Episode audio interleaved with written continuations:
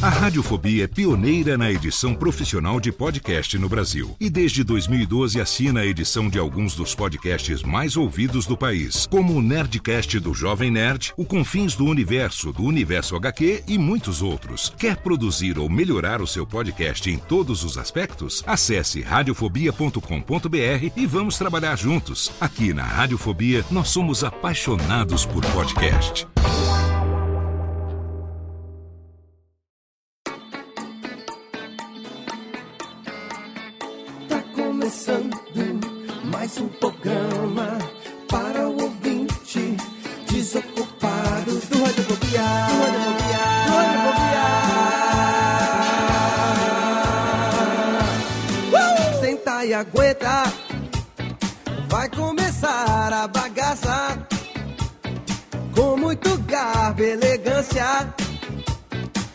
Seu radiofobia alheio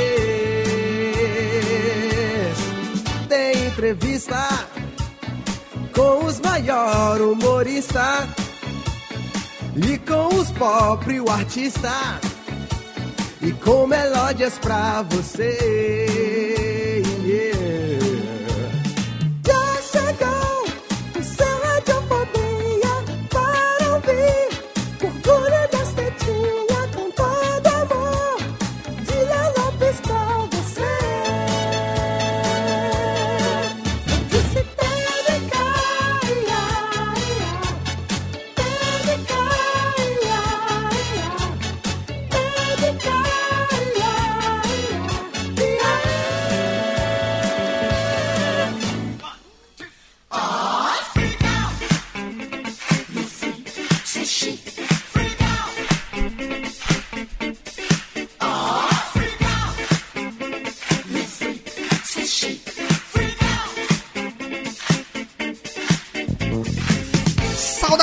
Ouvinte desocupado! Você do mundo inteiro que insiste em ouvir essa bagaça de podcast, sim, está no ar pela Radiofobia Podcast Network. Mais um episódio do seu podcast Delicinha, mais um episódio do seu Radiofobia, aliás. Eu sou o Léo Lopes, ainda me recuperando de uma gripe lazarenta que me derrubou. Mas estou aqui ainda, so- sobrevivendo, recuperando a minha voz, que já não era grande coisa agora então. Mas hoje não, não poderia deixar de estar aqui porque nós conseguimos uma gravação totalmente fenomenal. Um convidado que está nos primórdios da concepção do Radiofobia. Quando eu resolvi fazer esse programa lá em, olha, lá em janeiro de 2009, fiz uma lista com o nome das pessoas que um dia eu gostaria de entrevistar nesta bagaça. Muitos deles já passaram por aqui e hoje é o dia desse cara que tá na minha na minha referência, tá na minha influência, tá na minha história do rádio, do humor, das, das loucuras. E os meus amigos que estão aqui comigo hoje compartilham desta, de- dessa mesma admiração pelo convidado de hoje. Eu quero começar chamando ele diretamente de São Bernardo dos Fields, o pai das gêmeas Japiuses, que eu sei que é muito fã. Olá, Japinha!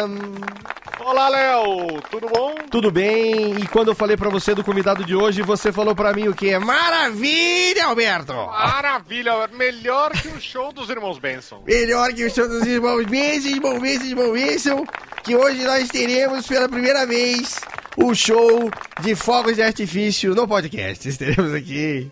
É, Léo, e, e o nosso convidado, ele criava meme sem saber o que era meme. Exatamente, numa época pré-internet, porque afinal de contas os americanos são muito melhores. ah, hoje a gente tem aqui uma galera que, olha só, eu vou, eu, eu vou fazer o seguinte, vou perguntar para o nosso, o nosso participante que está aqui, nosso convidado, não é, não é convidado porque ele é, é o único que detém o título de radiofobético é, honoris causa, né? Ele que vai e volta, é o, o eterno radiofobético. Nosso querido Malfatti Olhese está aqui conosco e eu pergunto para você, Mal, o que é que você está fazendo de cueca na sala? Churrasco! Uma chuletinha! Ô Mal, você lembra lá no começo que a gente falava, já pensou que legal que seria um dia entrevistar esse cara?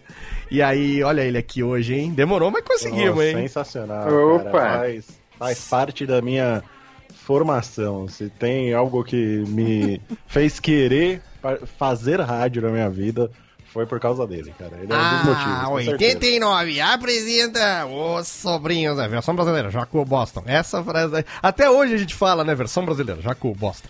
Até, até o que nego fica brincando, falando, ah, versão brasileira Herbert Richards. Não, não, pra gente é versão brasileira, Jacu Boston. Sempre foi assim a vida inteira e sempre será assim a vida inteira. Estou Que aqui barato. emocionado, Mal. Você tá emocionado? Eu tô emocionado hoje, estou aqui hoje tietando. Será momento de Pô. tiete. Com certeza, também. total Eu tô aqui pra ouvir só. Programa de E aí, hoje vamos ouvir. falar já, né? Ainda você espere um minuto, por favor, que nós vamos chamar o Caçulinha, que é o único que não sabe do que nós estamos falando hoje. Ele que na época que os sobrinhos da Taíde eram um sucesso, estava no espermatozoide de seu pai, diretamente de Sorocaba, o menino do Pininho. Olá, menino Chester. Olá, Léo. Olha, eu posso dizer que eu não possuo envergadura moral para, para reconhecer tal, tal grandeza, né? Porque realmente eu era um, apenas um, um, um pensamento do meu pai, né? Com esse nome maravilhoso que ele me Que deu. ano que você nasceu, mas- Jeff? Que ano que você nasceu? Eu sou de 92. 1992, nosso, nosso convidado estava em sua carreira em Rádio USP, fazendo aquilo que seria. Aquilo que seria o embrião daqueles que seriam o trio que seria de maior sucesso no Rádio Nacional, daqueles que seriam. Exatamente. Então- Muito, muito bom, Léo. Mas como, como disse o uma Mal, tô vez. aqui.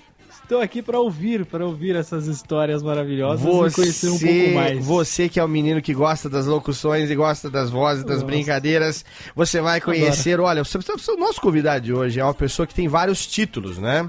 Ele tem desde o título de É vice-presidente tipo a da. Ele é tipo a Daenerys, né? É mais Ele ou menos. Começa a falar e é. Ele tem- Ele tem um título muito antigo, que é ele é vice-presidente da Abraão, que é a Associação Brasileira dos Arremessadores de Amendoim Ornamental. E mais recentemente, ele acaba de ser reeleito presidente da FIMOSE, que é a Federação Internacional de Mosquitênis Elementar. Ele é uma pessoa de um altíssimo garbo, eu estou emocionado e é com prazer que recebo hoje no Radiofobia o ídolo Marco Bianchi, meus amigos! Grato, grato, grato pela, pela recepção tão calorosa. É um, uma, é um prazer, é um prazer imenso para minha pessoa estar aqui e com vossas senhorias, podendo né, dividir, partilhar com todos um vasto cabedal de comentários assaz pertinentes no, no tocante a este planeta, né, que se convencionou chamar mundo. Cara, eu não acredito que eu estou ouvindo todo esse, esse léxico ao vivo, Malfatti. Estamos aqui. É fabuloso, é maravilhoso. Estamos Devo aqui. dizer que, né, já que Vossas Senhorias citaram tão simpaticamente as entidades que eu tenho o prazer de comandar, eu quero dizer que a Abraão, Associação Brasileira dos Arremessadores de Amendoim Ornamental, vem realizando um trabalho sério, voltado às crianças que nos faróis às vezes tentam né, uma opção de vida. A Abraão é a entidade que tira a criança carente da rua e joga na sarjeta. e quanto à fimose, é bem verdade, eu acabo de ser reeleito, né? Ser reconduzido é, é, muito, com muita honra à presidência da Fimose, a Federação Internacional de Mosquitênis Elementar, que é também uma atividade que, afinal de contas, funciona né, como uma terapia ocupacional e reintegração social, né? Para que as pessoas, no contato com a natureza e a, a própria atividade física, né, decorrente da atividade mosquitenística, seja possível o quê? Seja possível uma melhor saúde para quem? Para todos os praticantes. Ah, olha só, é, é nesse clima que nós vamos aqui, Técnica Joga a Vinhetinha, pra gente começar o programa de hoje que tá fenomenal. Hoje tem Marco Bianchi no Radiofobia Segura as Carças.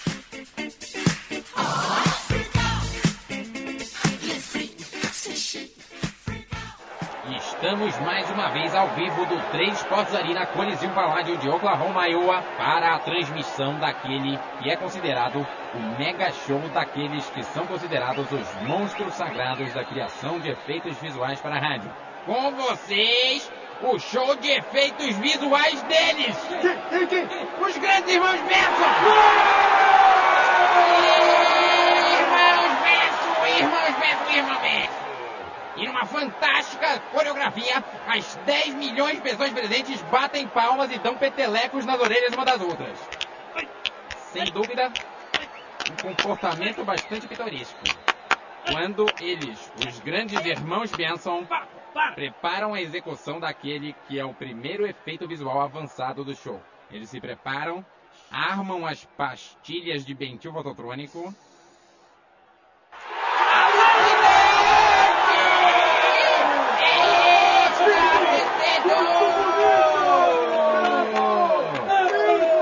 E as 10 milhões de pessoas presentes gritam, oh que coisa boa! E ainda fazem gargarejo com chá de Santo Daime. Oh, que coisa boa! Sem dúvida, uma reação curiosa. O público pede mais uma demonstração e eles, eles quem? Os grandes irmãos Benson preparam agora aquele que é o efeito visual mais aguardado do século. Este, que é um efeito visual conhecido como Desta vez eu não tenho ideias. Sem dúvida, um nomezinho vagabundo, escolhido às pressas. E eles, os grandes irmãos Benson, se concentram, direcionam a emissão das enguias telesintéticas fotossintéticas. Onde que vai ser? Eu não tô vendo. O público em silêncio. Parecem que são duas pessoas, mas são 10 milhões de pessoas em silêncio agora.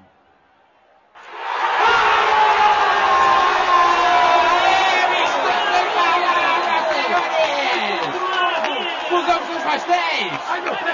Fusão de tons pastéis! Notem as reflexões de beta-caroteno. Irmãos Benço, irmãos Benço, irmãos Benço. E as 10 milhões de pessoas presentes vestem perucas do Recone e cantam Estou enamorado de mãos dadas. São mais de 10 milhões. Parecem duas, mas são 10 milhões. Que beleza, que beleza, que beleza.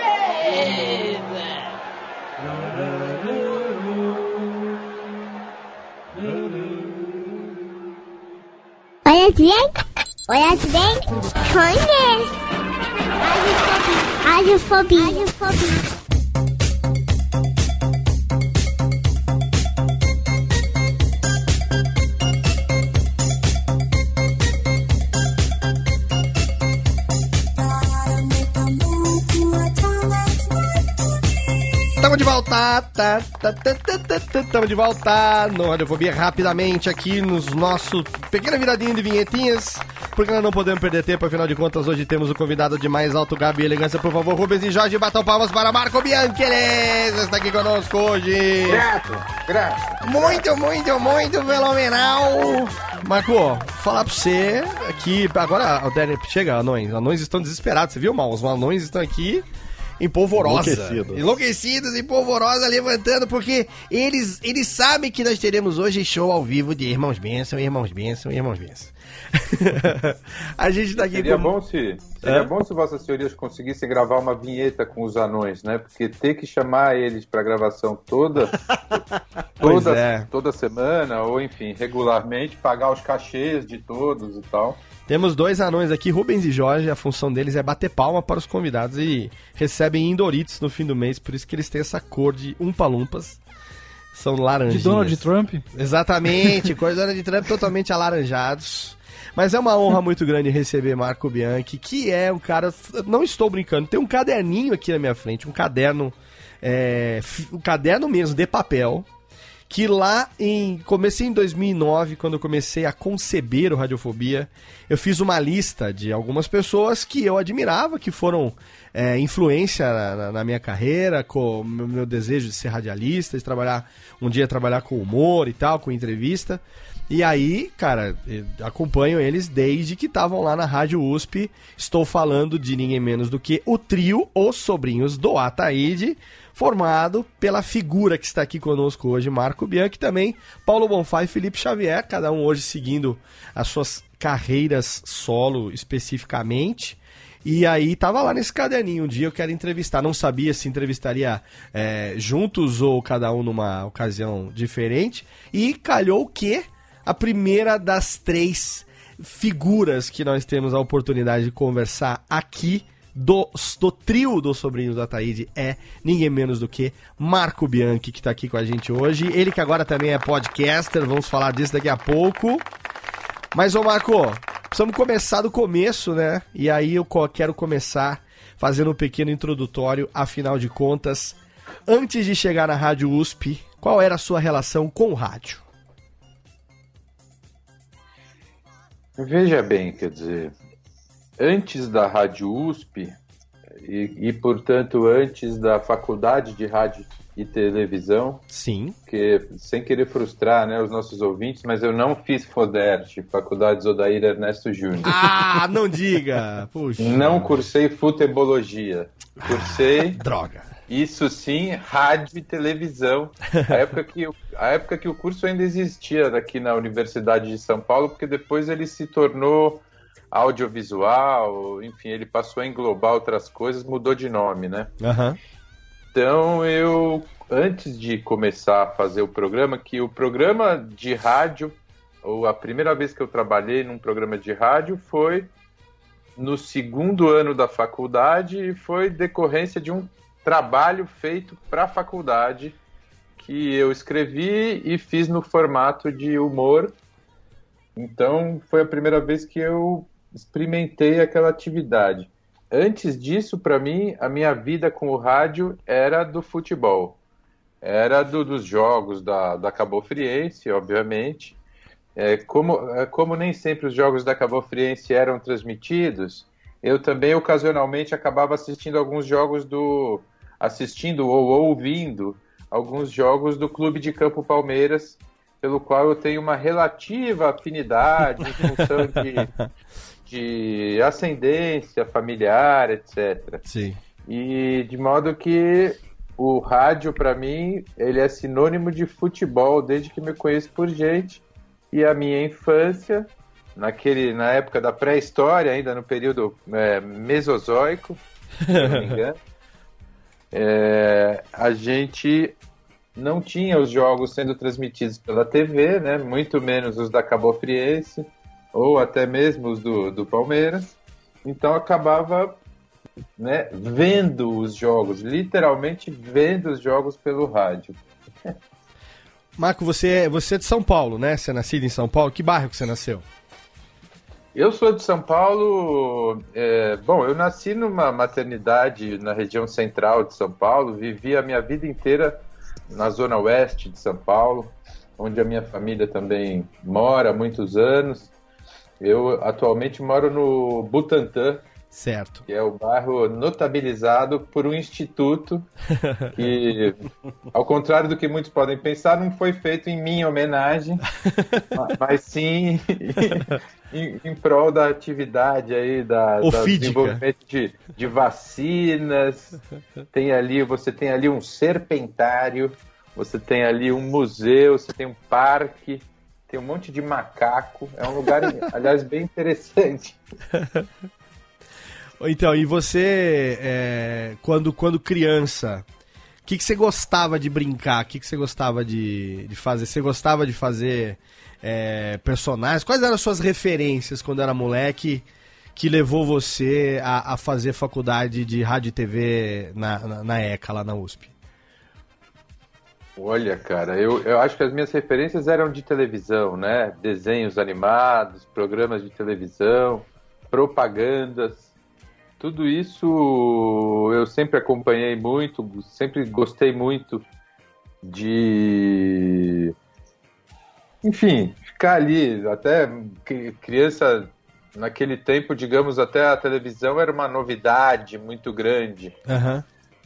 Então, era o tempo livre que a gente tinha quando não estava fazendo aquelas brincadeiras da nossa época, e eu estou me incluindo na, enfim, na época de todo mundo aí, mas não sei qual é a idade exatamente de cada um, mas que eram brincadeiras de, de correr, de polícia e ladrão. Uhum. Que aquela aquela época, por exemplo, a gente ainda tinha uma pelo menos na cabeça das crianças, uma divisão bem clara entre polícia e ladrão. Exatamente. Né? E não tinha. Inclusive, digamos, quando a gente via um filme na televisão, Você sabia qual era o malvado e qual era o bonzinho. Exato. bem, bem diferente do que é o nosso cinema nacional. Esse mérito, porque acho que seria um, um, um assunto, um assunto, um debate polêmico. Sim. Mas aí você, mas você tinha, gostava de, de, de fazer eu, eu, eu, pergunto por mim, assim, eu gostava de imitação, gostava de fazer vozes dos desenhos animados, pegava uma colher de pau, ou alguma coisa, fazia de microfone, fazia entrevista e tal. Esse tipo de brincadeira você gostava de fazer também? O que que, o que, que foi que você deu cinco minutos e falou assim, ah, eu vou fazer rádio e TV? O que, como foi o meu, o, a sua entrada? O meu irmão, é. o meu irmão, uma vez, fez uma gravação de uma Dilma sem trocadilho. Dilma, tá? sim. Fez uma, uma gravação de uma fita cassete em que ele imitava alguns professores. Certo. Aquilo me eu achei muito interessante. Em outra situação também, assim, com 6, 7 anos de idade, uma vez uma tia minha precisou fazer um, uma uma, um, uma, uma série de fotografias para um trabalho da faculdade. Uhum. E daí eu fiquei lá fazendo umas caretas, umas coisas engraçadas que tinham a ver com o trabalho dela. Aquilo também para mim foi uma coisa marcante que eu achei divertida. Depois eu tinha alguns primos com os quais a gente de vez em quando fazia umas brincadeiras de.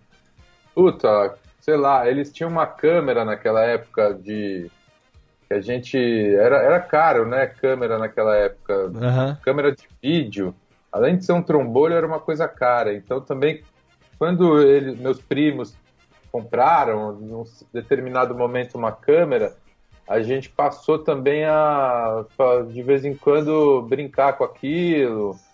Daí era época de cowboy, né? Era época do faroeste. Tudo naquela época era meio de brincadeira de cowboy, assim. Uhum. De então, enfim, vira e mexe a gente gravava alguma bobagem, né, umas, umas histórias dos cowboys e não sei o quê. Legal. E tu, tudo isso junto com essa coisa da televisão, com esse gosto de ver televisão, com esse interesse pela comunicação, que eu acho que me despertou aí para para daí, daí na, na adolescência eu re, quando eu retomei esse hábito de fazer gravações, e daí já era com 15, 16 anos. Uhum.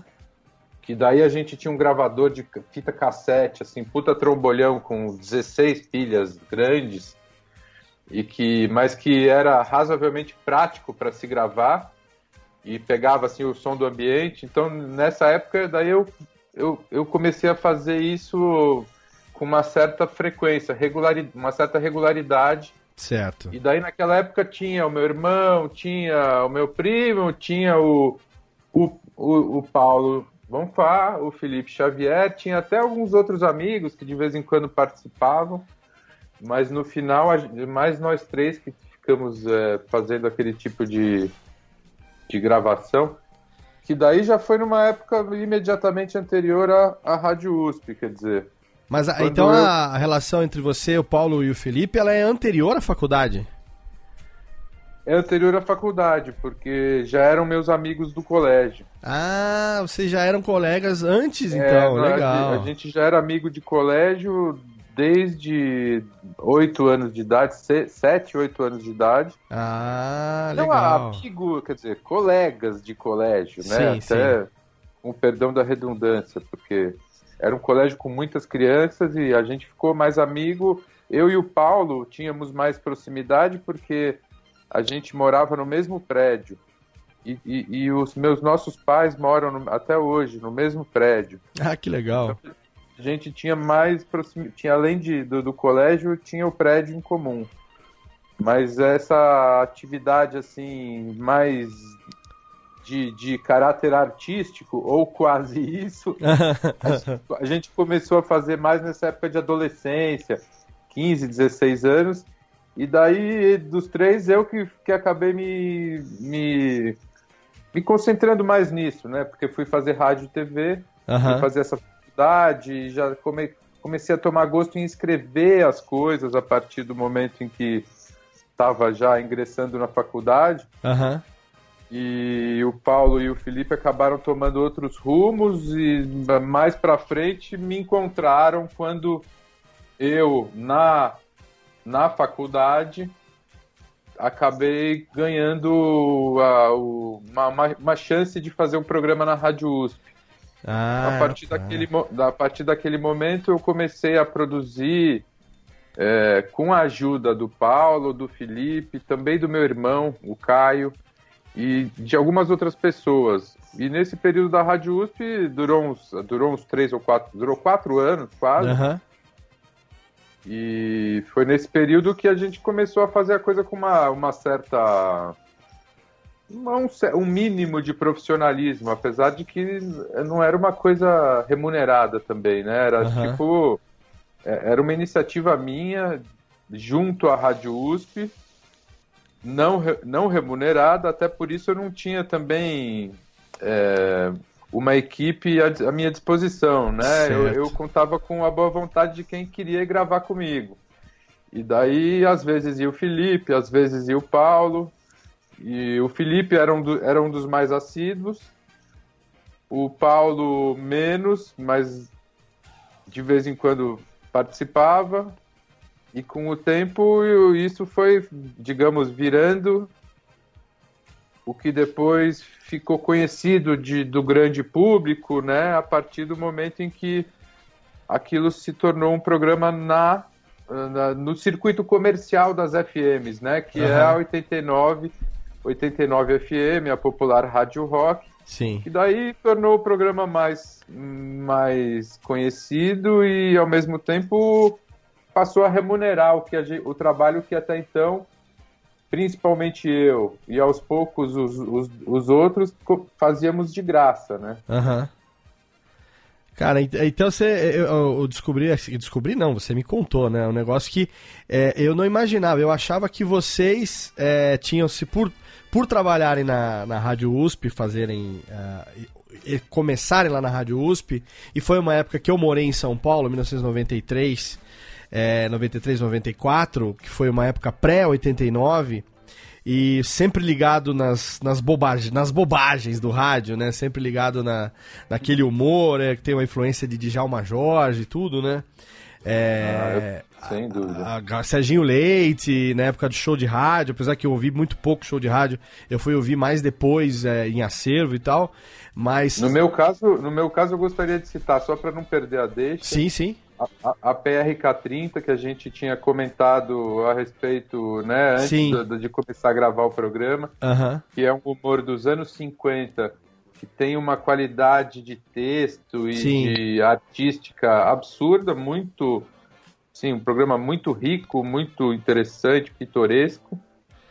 E o Djalma Jorge foi, foi quase contemporâneo do, do meu início na Rádio USP. Sim. Então, para mim, era uma referência importante também. Eu lembro que foi mais uma mais uma um fator assim de atração para mim naquela naquela atividade. Eu, lembro que o tipo de humor que o o Djalma Jorge fazia, ele me me despertava assim a vontade de, de criar humor. Eu achava que eu percebia que eu podia fazer coisas mais ou menos é, na mesma linha. Uhum. Apesar de que só com o tempo eu fui também achando o meu próprio estilo, claro, e, mas aquilo era, era, era uma inspiração para a gente. Eu lembro que a gente imitava um pouco o Djalma Jorge, até assim, nessas gravações que a gente fez dentro da Rádio USP e fora da Rádio USP em,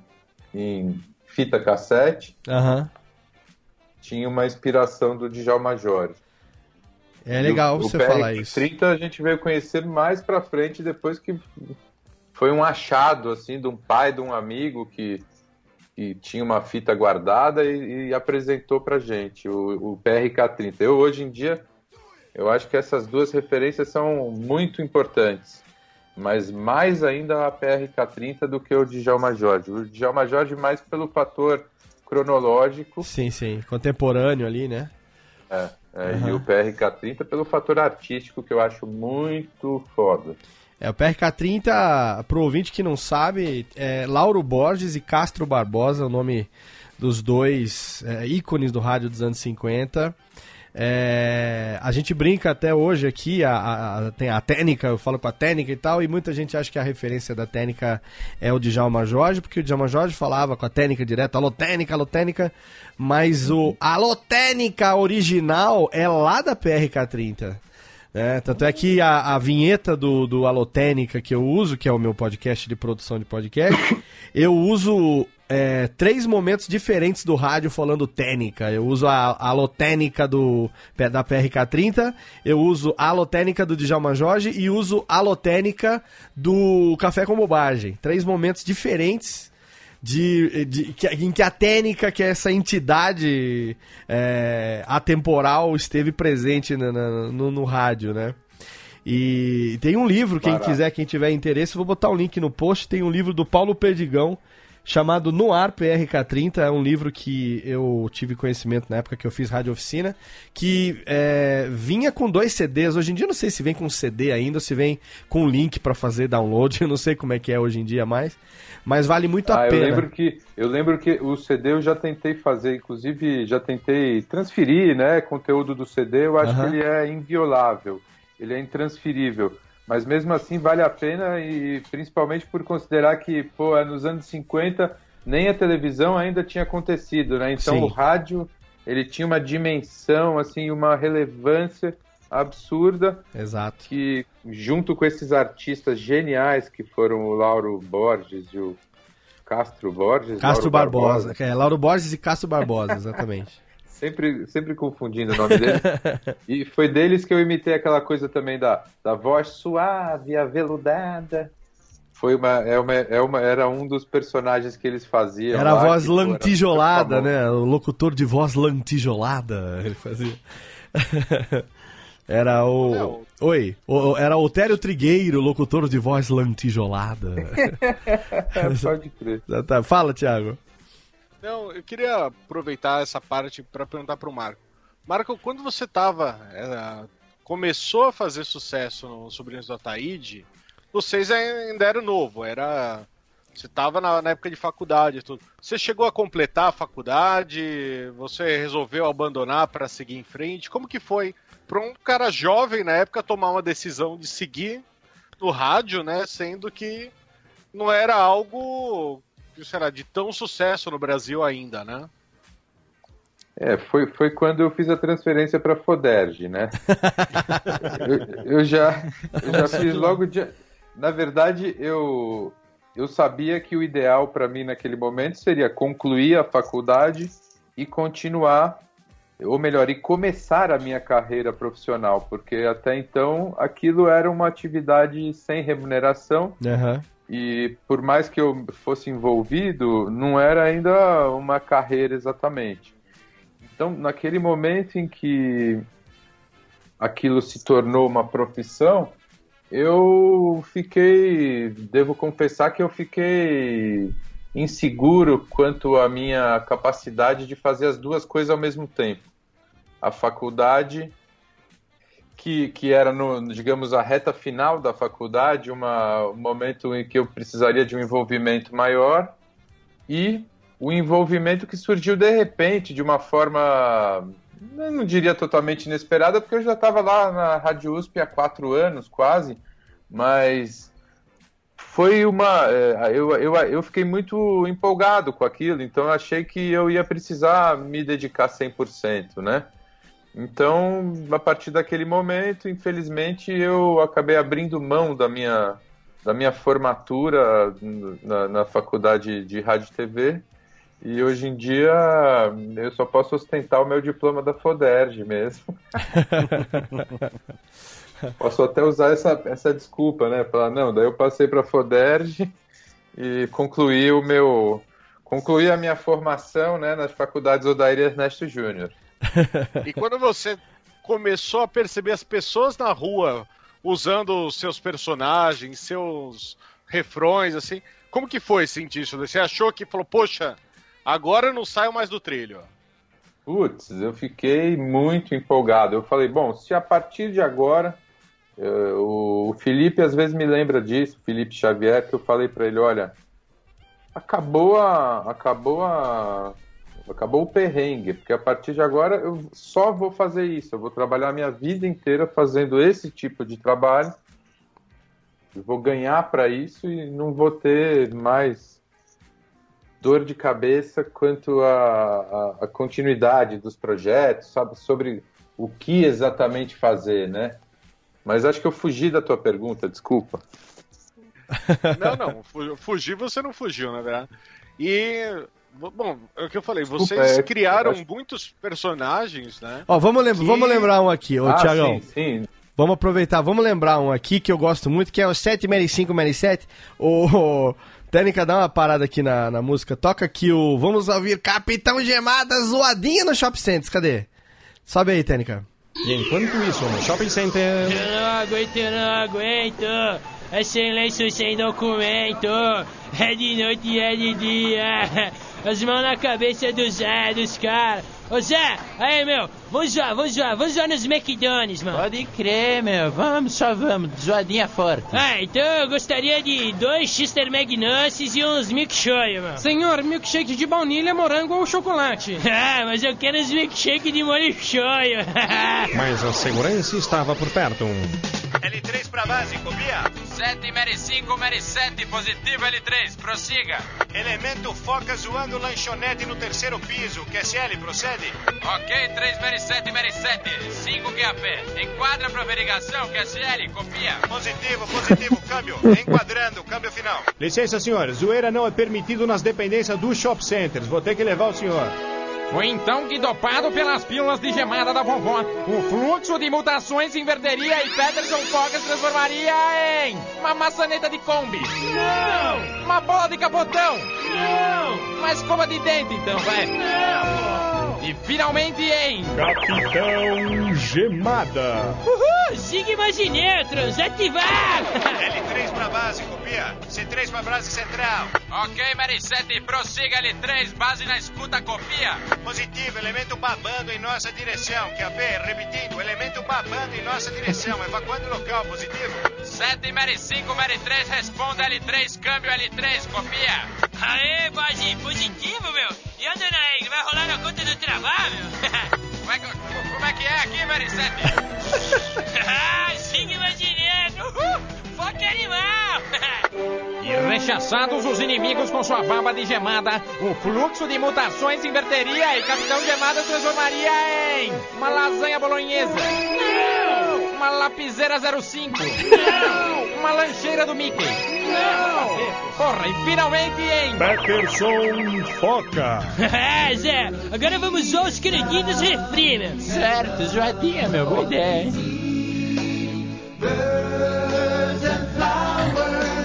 Foca is here. Isso aqui é muito bom. Isso é. Isso é. Esse 705 Very 7 não sai da minha memória até hoje. Zoadinha no Shopping Center. Mal, ô Mal, eu quero saber. Ô Mal, eu quero que você conte pro, pro, pro Marco o que que representou na sua pequena infância. Infância não, adolescência. É, os sobrinhos do Ataíde. ah, cara, era, era muito bizarro no bom sentido, porque foi um negócio que meio que viralizou na, na, na época. E era muito difícil você ver isso acontecer com, com rádio, Aham. sabe? Alguma coisa que aparecia na rádio. Eu lembro que tinha até o CD dos sobrinhos Ata- do, do Ataíde, cara. Eu Acho que eu nunca vi. Teve qualquer outro programa de rádio, de rádio lançar um CD com as sketches deles, né? Tem, eu acho que o Pânico chegou a lançar alguma coisa, mas é que eles Teve- lançavam com, com música. Não, mas teve fizeram o CD, mais. teve CD. Nessa época teve alguns, inclusive, além dos sobrinhos. Teve o do Uhum. Boi na Linha, virou, virou disco e CD também, com as sketches lá do- dos trotes e tal. Foi uma época que. É, é- é isso que você tá falando, foi um fenômeno. Você ter conteúdo de rádio virando mídia física, né? Pra você poder ouvir a qualquer momento, não depender da, da, da hora que passa no rádio, tamanha a, a, a, a procura do pessoal, a demanda que a gente gravava, né, cara? Eu tenho aqui um acervo, deixa eu ver aqui, dos sobrinhos eu tenho mais ou menos uns cinco, umas 50 sketches aqui gravadas, que eu fui juntando ao longo desses anos todos. É, hoje a gente tem isso aqui no, no, no acervo e tal. Mas naquela época, na época- tinha que gravar em fita cassete, né, cara? E você imagina que tinha até naquela época um serviço de um serviço telefônico pelo É qual as pessoas Ah, é ouviam mesmo? as histórias. É era mesmo? como, como existiu durante muito tempo no futebol também, que era um número assim, era 201982, eu acho. Era, era relacionado à Copa de 82, acho que foi o ano em que criaram o serviço. Daí você ligava e tinha as notícias do futebol e não sei o quê. Então, durante um tempo, o- a repercussão foi tão grande que ela se desdobrou em CD. E o, o CD com as trilhas sonoras, que a, a gente ouviu esse quadro do Peterson Foca, né? Tem uma trilha sonora que é era, era feita uma trilha sonora especial, digamos, para cada personagem. Aham. Então tinha uma, tinha uma letra, né, com o coro e foi super, foi, foi um fenômeno mesmo. Para mim gerou essa repercussão toda gerou um uma, um deslumbramento total, porque no bom e no mau sentidos, porque é, foi uma coisa que, que abriu daí caminho para outros trabalhos. A partir daí eu tive muitas outras chances mas por outro lado também me deu me deu uma sensação também de, de poder que, que eu acho que eu demorei um pouco para perceber que não, não era tudo aquilo também, né? Quer Aham. dizer, que, que não era não era o fato de aquilo ter dado tão certo não significaria que a minha carreira necessariamente continuaria dando certo. Quer dizer, eu ia eu ia ter que conquistar outras coisas e ter que a cada momento criar outros projetos para que a- profissionalmente eu pudesse ter a mesma satisfação Aham. que eu tive naquele momento. Sim. E obviamente que também considerando que hoje em dia o rádio ele, ele tem um espaço menor, mais modesto dentro da, da comunicação de uma forma geral, né? Sim, sim. É, e naquela época também vocês, é, é, jovens aí com 20 anos de idade, na faixa de 20 anos de idade, é, de repente sendo. Eu imagino, se tivesse sido comigo, com certeza é, não, seria, não teria sido diferente. Primeiro porque o rádio tem esse fator apaixonante, né? Que você trabalhou na Rádio USP, é, vamos colocar, de forma voluntária durante tantos anos, sem remuneração nenhuma. E a gente ac- acabou de ouvir esse quadro aqui do Peterson Foca, que imagino eu já, já tenha sido produzido na época da 89, pela, pela Sim. qualidade da produção e tal. É, mas, puxa vida, o Mal também já fez, eu já, já produzimos sketch é, pra rádio. O trabalho que dá você fazer uma sketch de. É, isso aqui tem 2 minutos e 25, cara. Isso aqui são dias em cima, pelo menos dois dias de trabalho em cima disso, envolvendo roteiro, envolvendo gravação, envolvendo edição, mixagens, efeitos sonoros e tudo isso. É, então, eu- eu queria saber um pouco, Marco, assim, primeiro sobre a criação desses personagens, né? O Peterson Foca, é, esses mais clássicos da época da Rádio USP, que estavam nos sobrinhos também, Tuca, Tuca Zazaueira, Va- Valesca Cristina, é, Uhum. que mais? Pequeno Wilber, Esperto Seu Homem, Gilmar e. Marquinho. seu Gilmar e. Marquinho, Júnior Cleide, Pinóculos, quem nunca se lembra do Pinóculos? é, Cleverson Mariano. Então, como que, que, que foi assim, nessa época, é, pré-89 ou indo para 89, assim, eu imagino a cabeça fervilhando de bobagem, de ideia, de referência, é, de papo com os amigos e coisas que vocês levavam, que você levava para dentro do, do, do texto, do papel e transformava nisso tudo. Esse, como que era isso, essa, essa, essa mente fervilhando de criatividade, hein? Quando eu percebi que, que eu poderia fazer gravações precedidas da elaboração de um roteiro, É.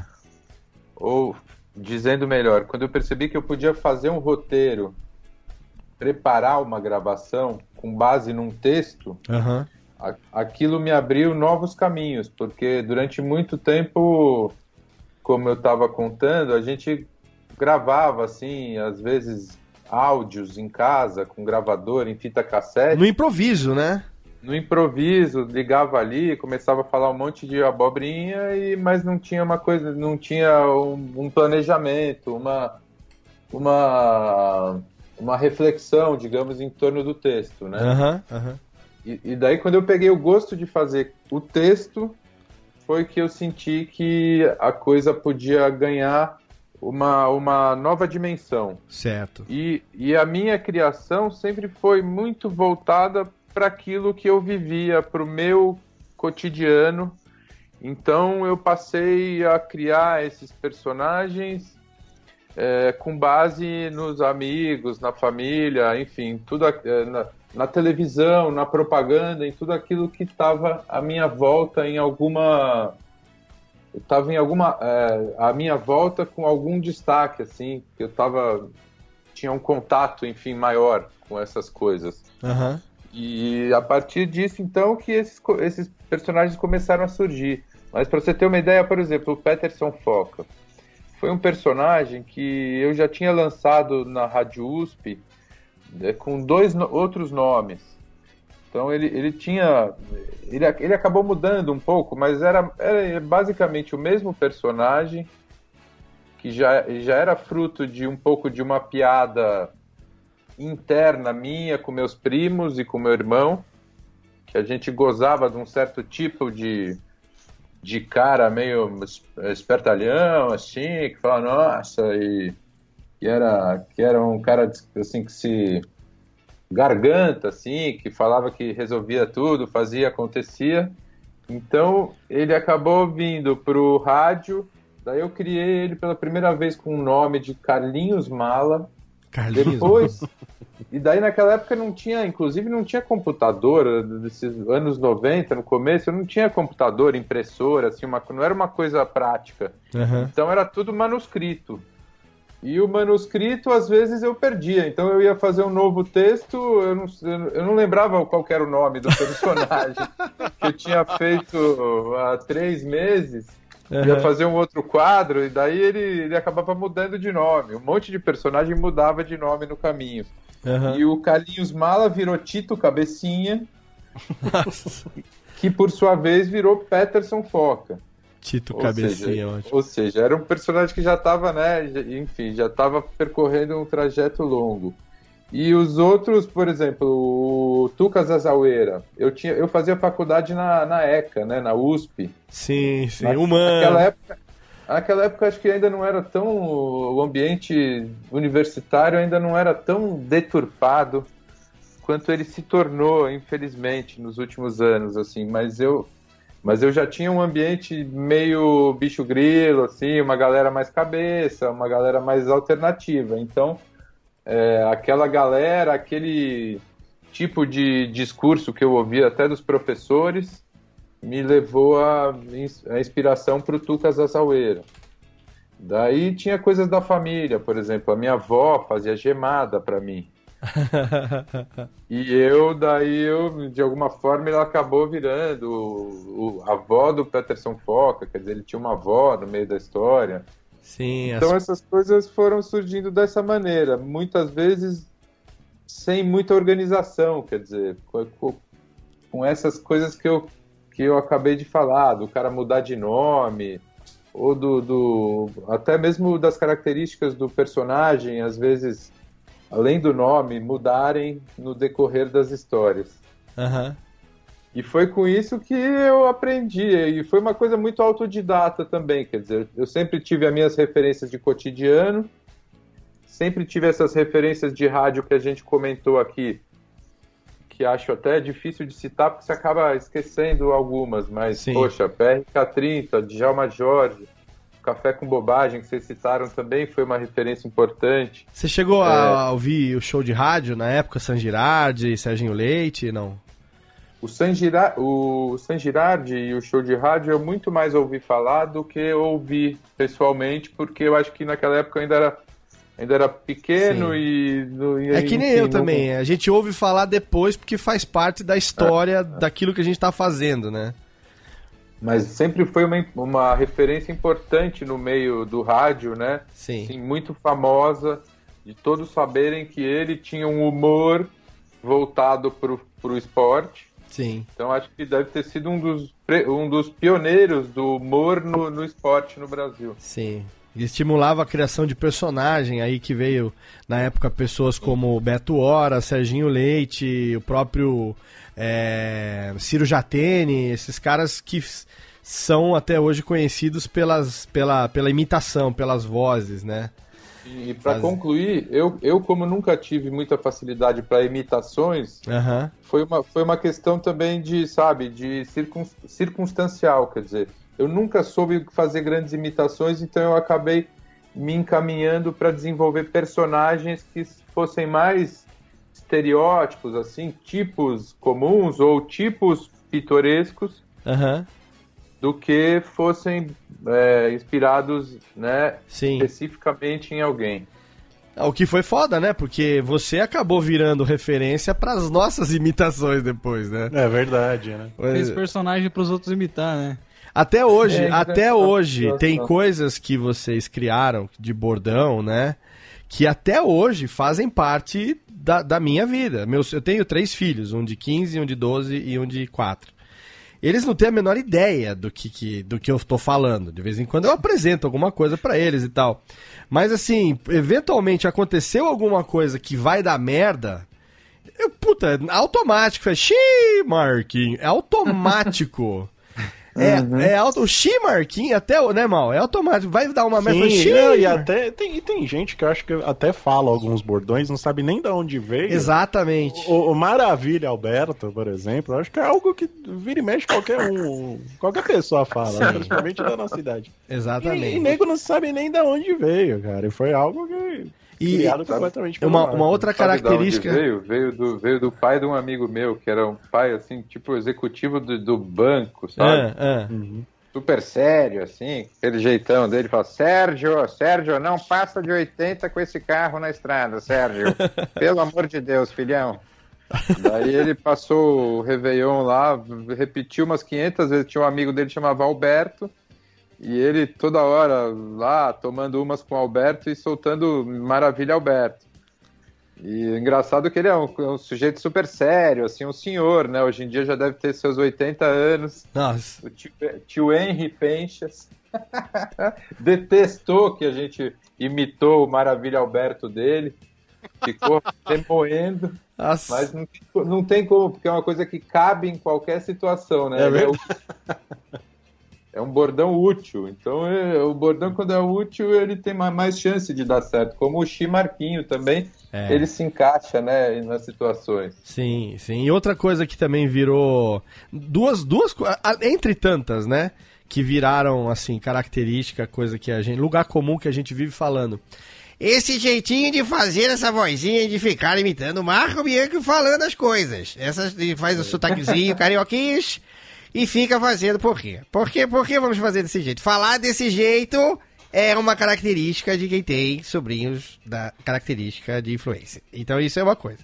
A outra coisa é o, o, o toque de 10 ois e o toque de 10 tchauz, que, que viraram característica também. Quer dizer, deixa eu ver se eu tenho alguma coisa aqui na, na ponta, da, na ponta do play aqui. ó. Tem o top de 10. Ah, tem os dois aqui. Técnica, tira aqui, vamos ver aqui. O top de 10 ois. Atenção. Atenção para o top de 10 ois. Opa! E aí, maluca? Ô, nego, tá bonzinho, tá? Como é que você tá, rapaz? Meu honesto aperto de mão. Você? Ah! Fingindo que não lembra de mim, né? Ó eu aqui, pô. E aí, mano, certo? Dá um beijinho na titia, lindinho.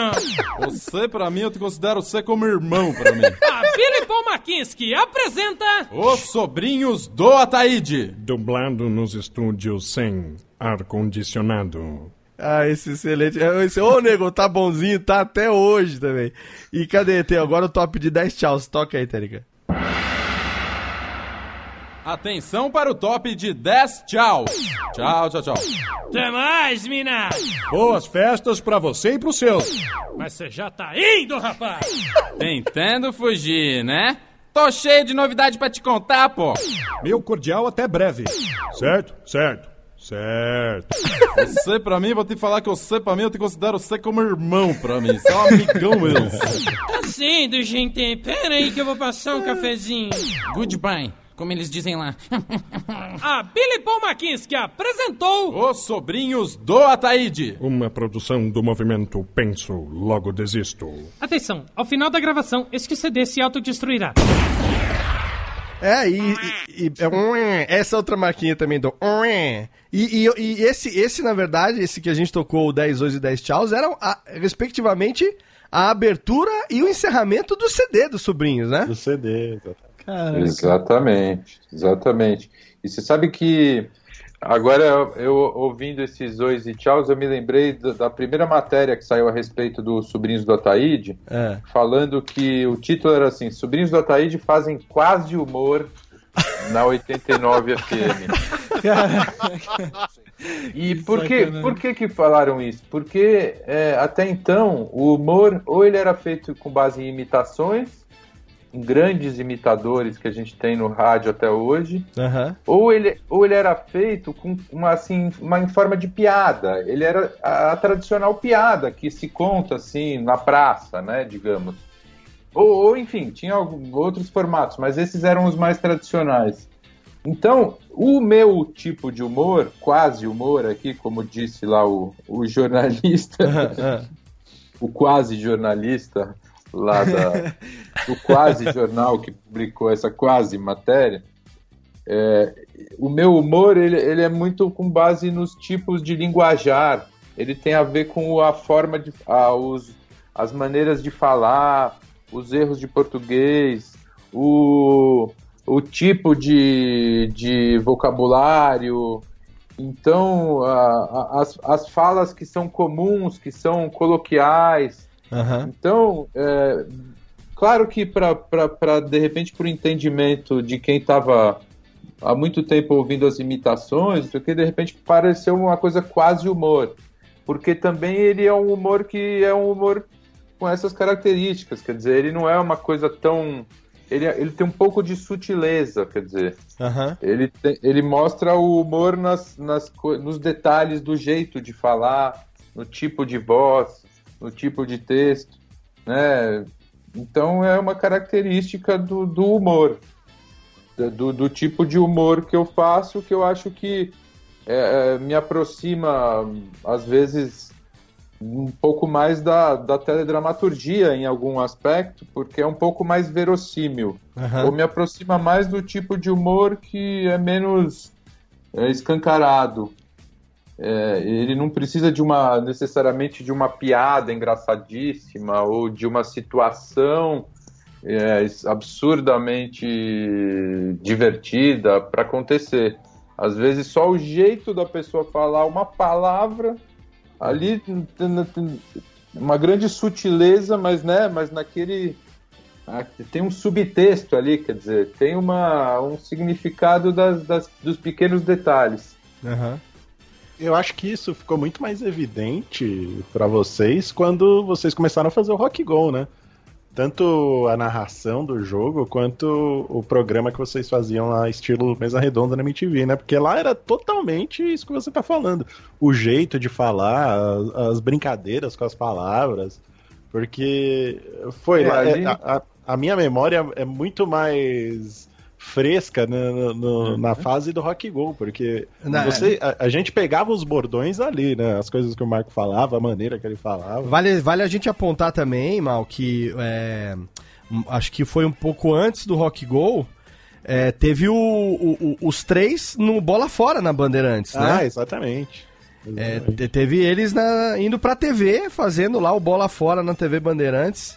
E aí. O Bola Fora foi a, primeira vez que vocês apareceram na TV, porque eu lembro vagamente de uma participação que vocês fizeram no programa da Avalone, na Gazeta.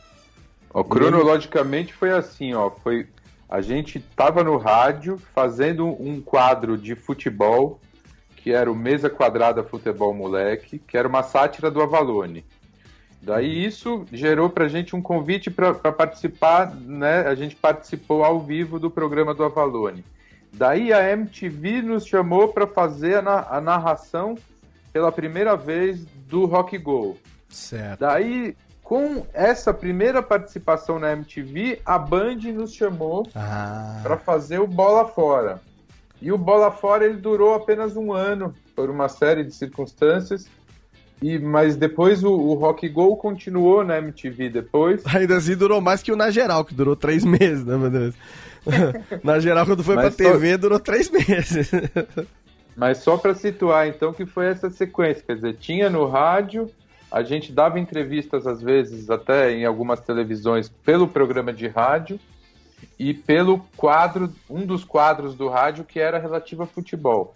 Mas daí rolou a- a- o convite da MTV. Do convite da MTV surgiu esse da Band, do Bola Fora. E o Bola Fora não teve continuidade, daí acabou. Quando, quando a gente voltou pro, eh, pro Rock Go, o Felipe, na- no meio da história, ele já acabou ficando pelo caminho, Certo. porque também ele não era muito ligado em futebol. E a MTV, quando retomou o projeto, já, já não, também não, não o chamou. E então, e daí quando, quando a gente retomou o Rock Go na MTV, ou melhor, desde que eu iniciei o Rock Go na MTV, ali eu só tinha um personagem, né? Que era com a minha cara e com o meu nome. Então eu, eu aos poucos eu fui me escondendo atrás do personagem. Só que esse personagem eu fui desenvolvendo aos poucos. Se você vira as primeiras gravações do Rock Go, eu ainda não, eu não sabia muito para que lado eu ia. Né? Eu não sabia nem que voz eu fazia direito. Depois eu fui meio que me, me moldando, fui inventando essa farsa do da Cabofriense, do da Foderte. e daí comecei a, a caracterizar o meu personagem, entre aspas, jornalista esportivo, com um linguajar rebuscado para ser uma coisa bem pretensiosa, né?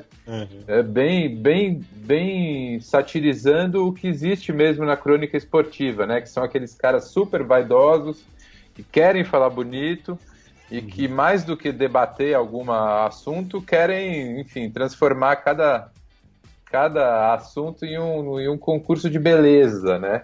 Para ver quem consegue aparecer mais bonito na tela ou algo assim. Então, o meu personagem ele se tornou é, além de ter essas características que a gente falou, de, de ser definido pelo linguajar, pelos maneirismos e tal, ele também se define por essa outra característica. É, a, a nível de homenagem, né? A gente tem que colocar aqui também essa brincadeira do Avalone, vírgula, que você gosta muito de fazer, exclamação, que era uma característica engraçadíssima também. É, e dizer que gente, o Marco Bianchi deveria ter uma estátua em todo o centro de telemarketing do Brasil, porque se tem um pioneiro. se- exatamente, se tem um pioneiro que vai estar sendo lembrado pelo gerúndio. É Marco Bianchi, porque, cara. É daí que veio então. Exatamente. Na verdade veio, quer dizer, eu, eu até agradeço pela citação, porque é uma piada que até hoje usam, né? E, e digamos que crédito para piada de terceiros não é uma prática regular no Brasil. Aham. Não, não sei, não sei se é em outros lugares, mas enfim, no Brasil não é. Ah, cara, essa coisa do. do... Porque assim, é, é uma. Pra quem acompanha a, a sua carreira desde tanto tempo que nem a gente, aqui mal, eu, o Japa, que também é fã. É, é, é um jeito todo seu, assim. Você criou uma, um jeito próprio, uma característica própria, né?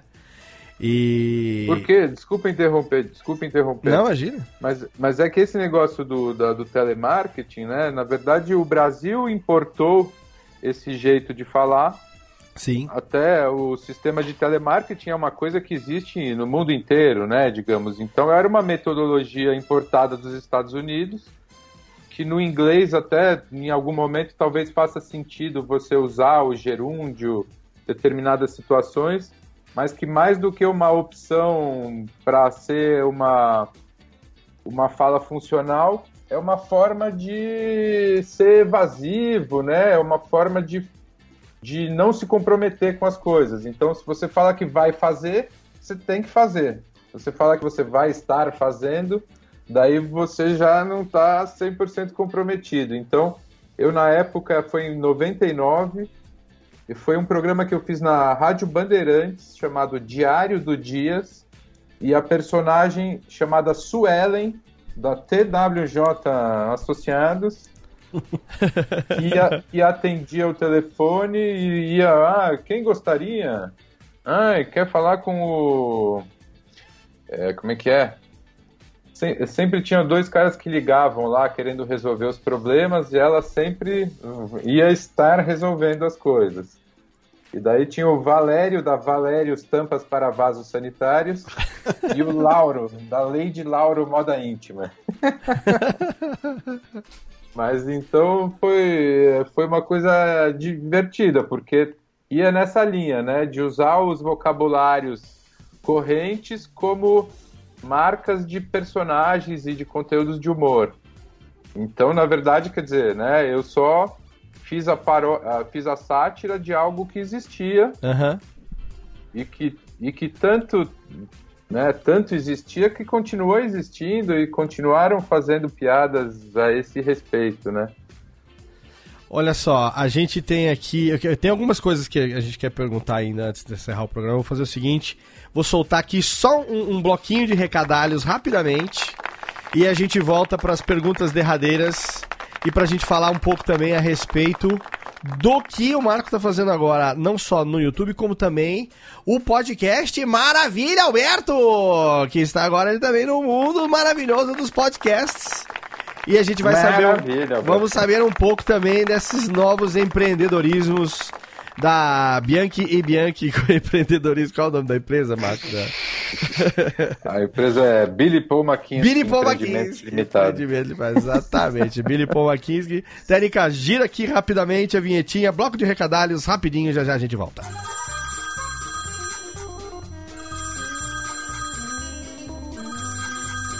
Alô? Não, meu pai tá assim. Ah, mas ele não pode atender. Ele tá ocupado, tá fazendo totô. Eu vou anotar. Fala aí. Nossa, é? Puxa vida, hein? Ah, tá bom. Pode deixar que eu falo. Tá, tchau. Ô pai, tem recado aqui, ó.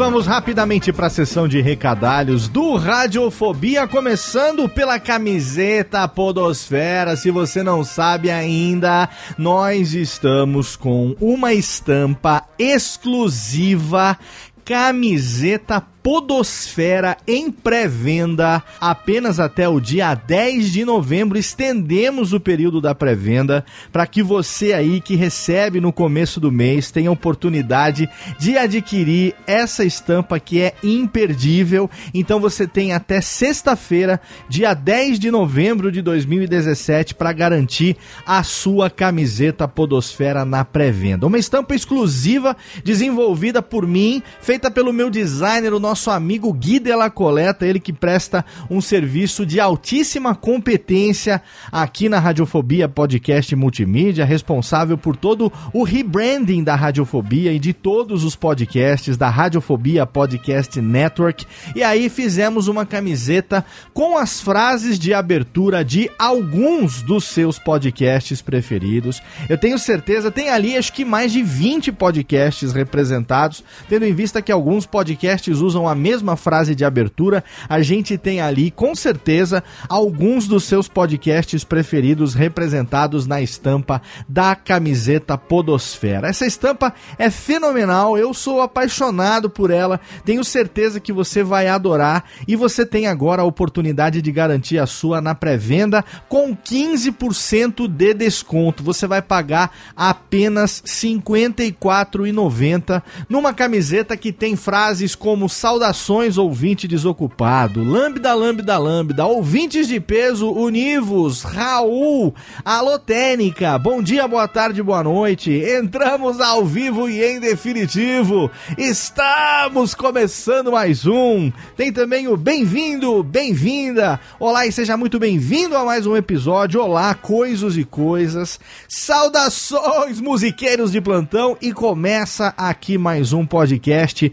Bem fazejos, irmãos, e também o Olá, ouvinte. Pois é, você reconheceu algumas dessas frases? Pois então, elas estão nessa estampa exclusiva da nossa camiseta Podosfera em tecido preto com a estampa em branco, cinza e laranja. Tem lá o link no post para você, para nossa lojinha. Você clica lá e você vai direto para Aerocast Store e garante agora na pré-venda. Como é que funciona a pré-venda? Você compra agora a sua camiseta, ela entra na fila do processo de produção, a gente vai fazer a camiseta, vai estampar a camiseta. E aí, quando terminar o período de pré-venda, a Aerocast Store vai mandar para todo mundo que comprou. E aí todo mundo vai poder desfilar com essa estampa exclusiva o seu amor pelos podcasts. Então entra agora radiofobia.com.br barra podcast lá na nossa lojinha, clica lá e vai garantir a sua camiseta Podosfera com 15% de desconto, mas só até o dia 10 de novembro. Corre lá! Você que ouve o Radiofobia sabe que eu tenho mais dois podcasts mensais. Eu tenho Radiofobia Classics, mensalmente trazendo a biografia e alguns dos maiores sucessos de grandes nomes da música nacional e internacional. E tenho também o Alotênica, que é o meu podcast sobre produção de podcasts, no qual eu ensino as pessoas a fazerem podcast. Eu compartilho com você um pouco do conhecimento que eu adquiri ao longo desses quase 10 anos produzindo podcasts, já há mais de 5 anos como empresário empresário à frente da Radiofobia Podcast Multimídia, que é uma empresa referência em soluções para podcasts corporativos, profissionais ou pessoais, não importa, a nossa empresa oferece esses serviços e lá no Alotênica eu compartilho de forma 100% grátis o meu conhecimento com você. E agora, a gente que já está aí desde novembro de 2013 no ar, estamos completando agora no mês de novembro quatro anos de Alotênica no ar chegou a hora de ter você no nosso projeto e para isso eu comecei o projeto do Padrim do Alotênica. Exatamente. Não se preocupe, o Alotênica não corre o risco de acabar. Eu não estou pedindo para você dinheiro para manter o podcast no ar. Não é isso que eu estou fazendo. O Padrim do Alotênica poderia não existir e a gente continuaria com o Alotênica mensal no nosso feed sem problema nenhum. Afinal de contas é um projeto pelo qual eu sou apaixonado e eu não tenho intenção de terminar. Então o Alotênica mensal continuaria de qualquer jeito, mas graças ao projeto do Padrim agora, você pode ser um padrinho, um colaborador do Alotênica mensalmente. Você escolhe lá uma cota, você vai colaborar com a gente e aí você vai receber recompensas de acordo com a cota que você escolheu colaborar conosco. Recompensas para cotas que vão desde um real para você que quer apenas colaborar até a cota Rei dos Editores, que é uma cota de 150 reais, na qual você tem todas as recompensas em uma única cota, incluindo 45 minutos de consultoria comigo via Skype, uma cópia autografada do meu livro podcast Guia Básico e também a assinatura vitalícia para o meu workshop de produção de podcasts online, como produzir um podcast com qualidade profissional. Tem também as cotas intermediárias, então entre as recompensas você vai ter nome no post, você vai ter também acesso ao grupo exclusivo do Alotênica no Facebook, tem também a oportunidade de conversar comigo no Skype ou no Hangout por 10 minutos e tem também, dependendo da recompensa, acesso ao grupo exclusivo do Alotênica no Telegram pra gente manter contato direto. Não só eu, porque lá também estão Jeff Barbosa, Thiago Miro, Gui Della Coleta. Você tem a oportunidade de interagir no dia a dia através do grupo do Facebook, através do nosso nosso grupo no Telegram com a equipe da Radiofobia Podcast Multimídia e tirar todas as dúvidas no dia a dia, compartilhar conhecimento não só conosco, mas também com os outros ouvintes a respeito de produção de podcasts. Então tá no ar o projeto do Padrim do Alotênica. Entra lá no nosso post ou você entra direto no link padrim.com.br barra alotênica, escolhe lá qual a cota de colaboração que você quer participar, garante as suas recompensas e, é claro, tem um contato direto com a gente no dia a dia para você ter certeza que você vai se tornar o próximo rei dos editores aí produzindo o seu podcast. Não esquece de entrar lá e colabore com o projeto. Ah, sim, esqueci de falar, tem também as metas coletivas, é. À medida que a gente bater as metas coletivas, vem novidade por aí. A primeira meta coletiva é a de R$ 1.500. Se ela for batida, a gente terá a partir do momento que essa meta for batida, enquanto ela estiver ali batendo, a gente vai ter uma live via Hangout, via YouTube, com os padrinhos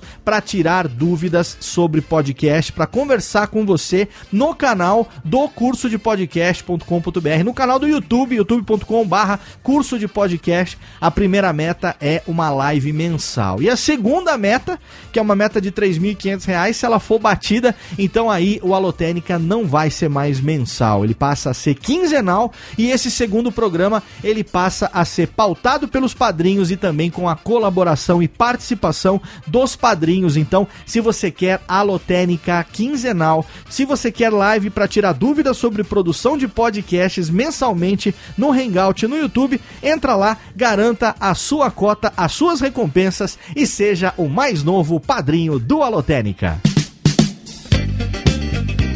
E eu não posso terminar, é claro, sem dar a recomendação dos nossos parceiros de hospedagem. Todos os sites da Radiofobia Podcast Multimídia, o curso de podcast.com.br, o site da nossa empresa, radiofobia.com.br barra empresa, o site da Radiofobia Podcast Network em radiofobia.com.br barra podcast. Todos eles ficam hospedados em HostGator, que é um dos melhores serviços de hospedagem do mundo, no qual nós estamos ali hospedados já há sete anos. Estamos no oitavo ano de parceria com a HostGator. Estamos ali desde 2010, garantindo para você um site com toda a estabilidade. Então é claro que a gente indica esse serviço para você. Agora, os arquivos MP3 do podcast, os programas de todos os podcasts da Radiofobia Podcast Network, inclusive também o Voz Off, que é o podcast mensal de entrevistas com as grandes vozes do rádio e da propaganda brasileiros, apresentado por Antônio Viviani e Nicola Lauleta, que você ouve no feed da Network, estão hospedados em Blueberry Hosting, que é o melhor serviço de hospedagem de podcasts do mundo, especializado, um serviço criado pela Raw Voice, uma empresa do meu amigo Todd Cochran, que é nada menos do que um dos primeiros 10 podcasters que surgiu no planeta no longínquo ano de 2004. Exatamente, Todd Cochran está aí no seu 14 ano à frente da Raw Voice e é lá no serviço dele na Blueberry Hosting que nós hospedamos os nossos podcasts e que eu indico fortemente que você hospede os seus também. Todos os links, todos os banners estão lá no nosso site radiofobia.com.br/barra podcast. Você pode entrar e escolher o seu plano de HostGator e se você assinar o Blueberry Hosting pelo link do Radiofobia, o primeiro mês é de graça para você. Você escolhe o plano com a cota que melhor se adapta à sua necessidade e aí faz a migração dos seus episódios até agora e passa a ter os seus arquivos MP3 no melhor serviço de hospedagem especializada de podcasts do planeta, que é Blueberry Hosting. É lá que a gente está com tranquilidade total. Agora, Tênica, roda a vinhetinha porque tem muito mais. Marco Bianchi hoje, aqui o Alberto conversando aqui com você, naquele que tem tudo para ser um dos melhores programas radiofobia de todos os tempos. Irmãos Benção, irmão Benção, irmão Benção. Vai, vamos, vamos, vamos ouvir mais uma esquetinha e na sequência a gente volta. Vamos ouvir mais Sobrinhos do Ataíde e na sequência a gente volta com mais Marco Bianchi hoje no Radiofobia pra você. Radiofobia. Radiofobia. Ô, Marquinho, meu filho, vamos entrar aqui com o papo na loja de computador que eu tô na hora da informática. Ah, que saco, pai. Eu quero ir pra casa. Bem-vindo à nossa sessão de hardware. Hard o quê? Nossa, Marquinho, olha que televisão esquisita, meu filho. Ai, pai, como você é burro! Ô, mocinha, essa TV funciona com antena paranoica, não? Pois não, senhor. Este é o nosso monitor policromático Super VGA, com definição de 30 mil cores. Porra, bem mais que o arco-íris, né? E esses cabos aqui já vem com TV a cabo, né? Não, senhor, esses cabos são para a interface com a CPU. Ah, sei. E esse caixotinho aqui é a impressora? Não, não, senhor. Este é a CPU. Ai, pai, não vai perguntar o que é CPU agora. Mocinha, CPU o que, que é mesmo? Ai, senhor, CPU é o cérebro do computador. Ele liga o teclado, o monitor e a impressora, e muito mais. Sei, sei. Mas computador mesmo vocês não vendem, né? Os computadores? Chega, pai! Que vergonha! Vamos pro outro lado, vai, vai.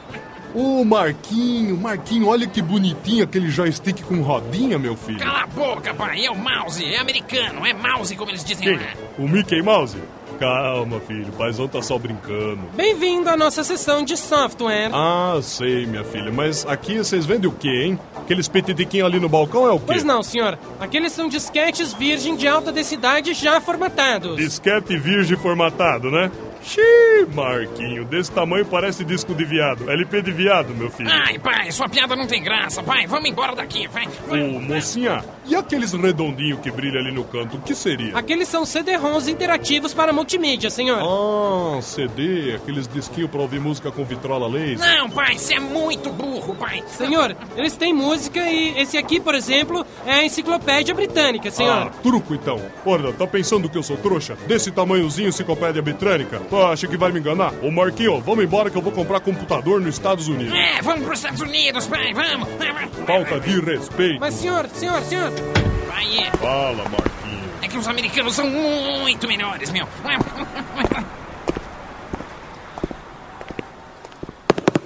A radiofobia.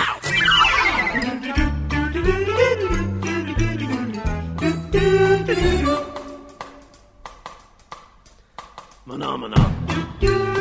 Tamo de volta. tá, tchu, Tamo de volta. Vamos, Térica, bater palminhas aí, é nóis. Tamo de volta com Marco Bianchi Radiofobia, hoje totalmente fenomenal. Voltando com Manamaná, que não poderia ser diferente. Musiquinhas, musiquinhas irreverentes. Cadê? Exatamente. Estamos aqui com o Malfate, com nosso querido Japa e também com o Chester, que nunca teve tão calado quanto hoje, Chester. O que tá acontecendo?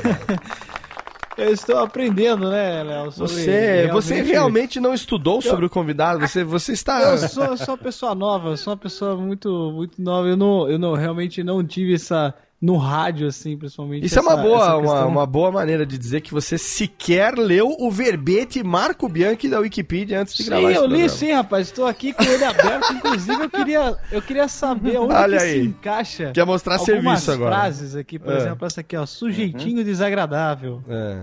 Essas Ô, frases, ô, tipo, tem várias Marco, frases Marco, considere que Ah, o é. Jeff, ele, Essa- ele é o, o totalmente... importante dessa é a entonação, né, na Ah, verdade, mais do que é o encaixe. Porque o encaixe, o que, o que não falta é situação para encaixar essa frase no nosso, nosso planeta de- deste Sim. milênio, né? Mas tem que ser dita com uma forma enfática, tem que ser como, como diria meu avô Afrânio, piauiense arretado. Ele diria, sujeitinho desagradável! E da onde veio chamar Birigui de Massachusetts brasileiro? É, isso aí foi. Bom, a história de Birigui começou porque eu tinha uma uma mãe do meu amigo que fazia jogava basquete comigo no clube e ela ela tinha família de Birigui. Eu achava esse nome engraçado. Um dia fui fazer um roteiro, um texto, precisava de um nome de uma cidade, eu acabei usando Birigui. Então isso foi, foi a primeira referência a Birigui. Depois de algum tempo, quando a gente começou, se eu não me engano, quando a gente começou a fazer o Rock Go da MTV, que a gente gravava os jogos entre músicos, né? Eram jogos de futebol entre músicos e eram gravados aqui em São Paulo, no bairro do Guarapiranga, no clube chamado SPAC, SPAC, São Paulo Athletic Club, que foi o primeiro clube de futebol de São Paulo, foi o clube do Charles Miller. Ele trouxe a primeira bola pra, de futebol para o Brasil ele jogava nesse clube onde a gente gravou com a MTV em 1996 DC é, esse campeonato. Como a gente transmitia aquele campeonato e ele não tinha grandes compromissos com a com a o, o mundo fático, como diria o nobre deputado, ele, a gente começou a inventar que era em Birigui. E daí, por alguma razão, eu acabei criando essa alcunha da Massachusetts brasileira, que veio a se repetir e acabou se tornando fixa. Quando a gente descobriu que o, a, a prefeitura de Birigui, enfim, as autoridades biriguienses, né, ao invés de se apoquentarem com o nosso, a nossa alcunha, com a nossa homenagem, entre aspas, elas deduziram rapidamente e convenientemente que a, a referência a Massachusetts era pelo fato de que Massachusetts é um estado. Primeiro, que Massachusetts não é cidade, é um estado. Massachusetts era um estado industrial que tinha uma indústria pujante, a exemplo ah. de Birigui, onde a indústria calçadista infantil é igualmente né, relevante economicamente. Ou seja, daí com, com a, o aval, com a rubrica das autoridades biriguienses, a gente fixou de uma vez por todas a Birigui como a Massachusetts brasileira. E sempre também enfatizando que Araçatuba, né, que os moradores de Araçatuba ficam um pouco enciumados, dizendo que Birigui não é nada perto de Araçatuba, mas até por isso a gente sempre faz questão de, de ressaltar, salientar, frisar, destacar e sublinhar que é, é, que, que Araçatuba fica situada na região da Grande Birigui. As autoridades de Birigui nunca entregaram a chave da cidade chave. pra vocês. Depois de toda essa promoção que vocês fizeram. Pior é que entregaram, rapaz. Olha aí! Pior é que... Olha aí! Ah. Sério mesmo? Eu, eu infelizmente não, não estive presente, porque eu imaginando, digamos, o grau de, de vergonha que, ia, que, ia, que eu ia passar nessa situação, eu, eu acabei tendo um mal-estar, enfim, não pude me dirigir até a Massachusetts brasileira, mas Paulo Roberto Bonfá foi com é. registros documentais da MTV à época e recebeu sim a chave da, da, da, da cidade em tamanho GGG, tamanho daquelas que tem na rua, assim, quando na fachada do chaveiro, né? É. Inclusive desfilou desfilou em carro, carro aberto do Corpo de Bombeiros. Caramba! Para espanto do, do, dos ministros que mal sabiam do que se tratava. Mas que... parece que no final das contas ele, ele teve uma fila lá para distribuir distribuir sorvete para os moradores e tal. E, e, daí, só que para pegar o sorvete era obrigatório antes pegar o autógrafo do, do, do fanfarrão, né? O jornalista e farsante Paulo Bonfá. Que história excelente. A criança chegava, pegava o, o, o autógrafo obrigatório e daí recebia o, o sorvete, podia se esbaldar em Birigui. Marco, assim como você ajudou a popularizar Birigui, Uh, graças ao Rock Go, vocês popularizaram muitos cantores, membros de bandas que nem eram tão famosos do grande, do grande público, né? Mas que vocês colocavam apelidos neles e o apelido pegava, né? Então a gente lembra do, do tiozão do churrasco, do, obviamente, do Clash. Claston! E, e de tantos outros, assim, que vocês colocavam os apelidos que não tinha nada a ver e o cara ficava sendo conhecido na mídia pelo apelido que vocês colocaram. Não era o apelido que ele tinha na banda. O, uhum. os, músicos, os músicos, eles reconheciam isso em vocês de, poxa, meu, depois de vocês a gente conseguiu dar uma alavancada em popularidade, algo do tipo?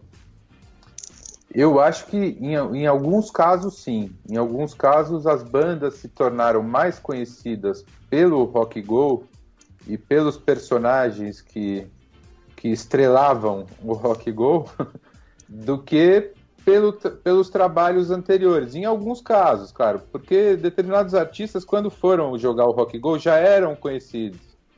Tipo o Roger, vai, do Traje a Rigor. ele já era super conhecido e outros casos, mas em alguns, em algumas bandas, em, em alguns casos as bandas eram meio que novas, como no caso do do pessoal do Tijuana, por exemplo, que né, que, que revelou para o mundo o quadrúpede ovelha e de- depois tosou né, a própria lã e se tornou uma, uma, uma, um- uma pessoa apaisana, né, um ser humano mais assim nor- normalzinho.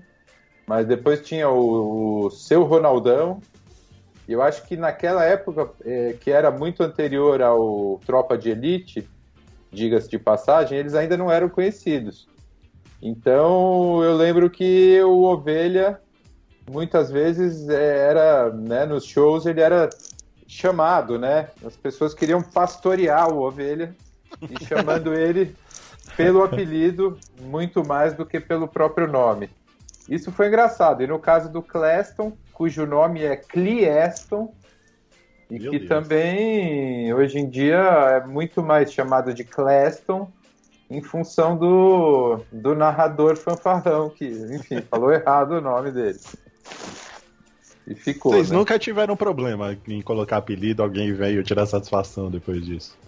Não, a gente nunca teve problema porque bom, primeiro que os jogos eles iam ao ar só tipo mais ou menos um mês depois das gravações. então dava tempo da gente se distanciar bastante já dessa galera, né? Quer dizer, eles, eles não iam mais nos ver quando os jogos estivessem sendo transmitidos. Mas também porque era um humor, era uma coisa inofensiva, né? Quer dizer, até tinha um pouco de uma, uma como, como é uma coisa ao vivo, às vezes escapa uma, uma piada mais inadequada, sei lá, ou ofensiva, mas acho que não era o caso. Então, em geral, os caras não, não ah, os caras curtiam as piadas. Ô Marco, eu queria saber o, que, o seguinte aqui. Teve três, três edições do, do Rock Go características aqui que a gente não pode deixar de falar. A, a, a edição 2005, que as equipes tinham o nome de doença, tinha sarampo, diarreia, catapora, enxaqueca, frieiras, cardíacos, diabéticos. E, enfim, aí tinha.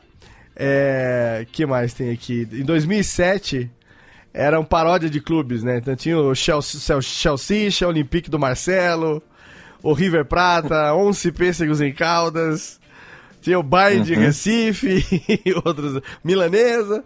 Então, o quanto que vocês tinham é, participação nisso, você e o Paulo, é, de, de inventar isso junto com os caras? Como é que era essa produção?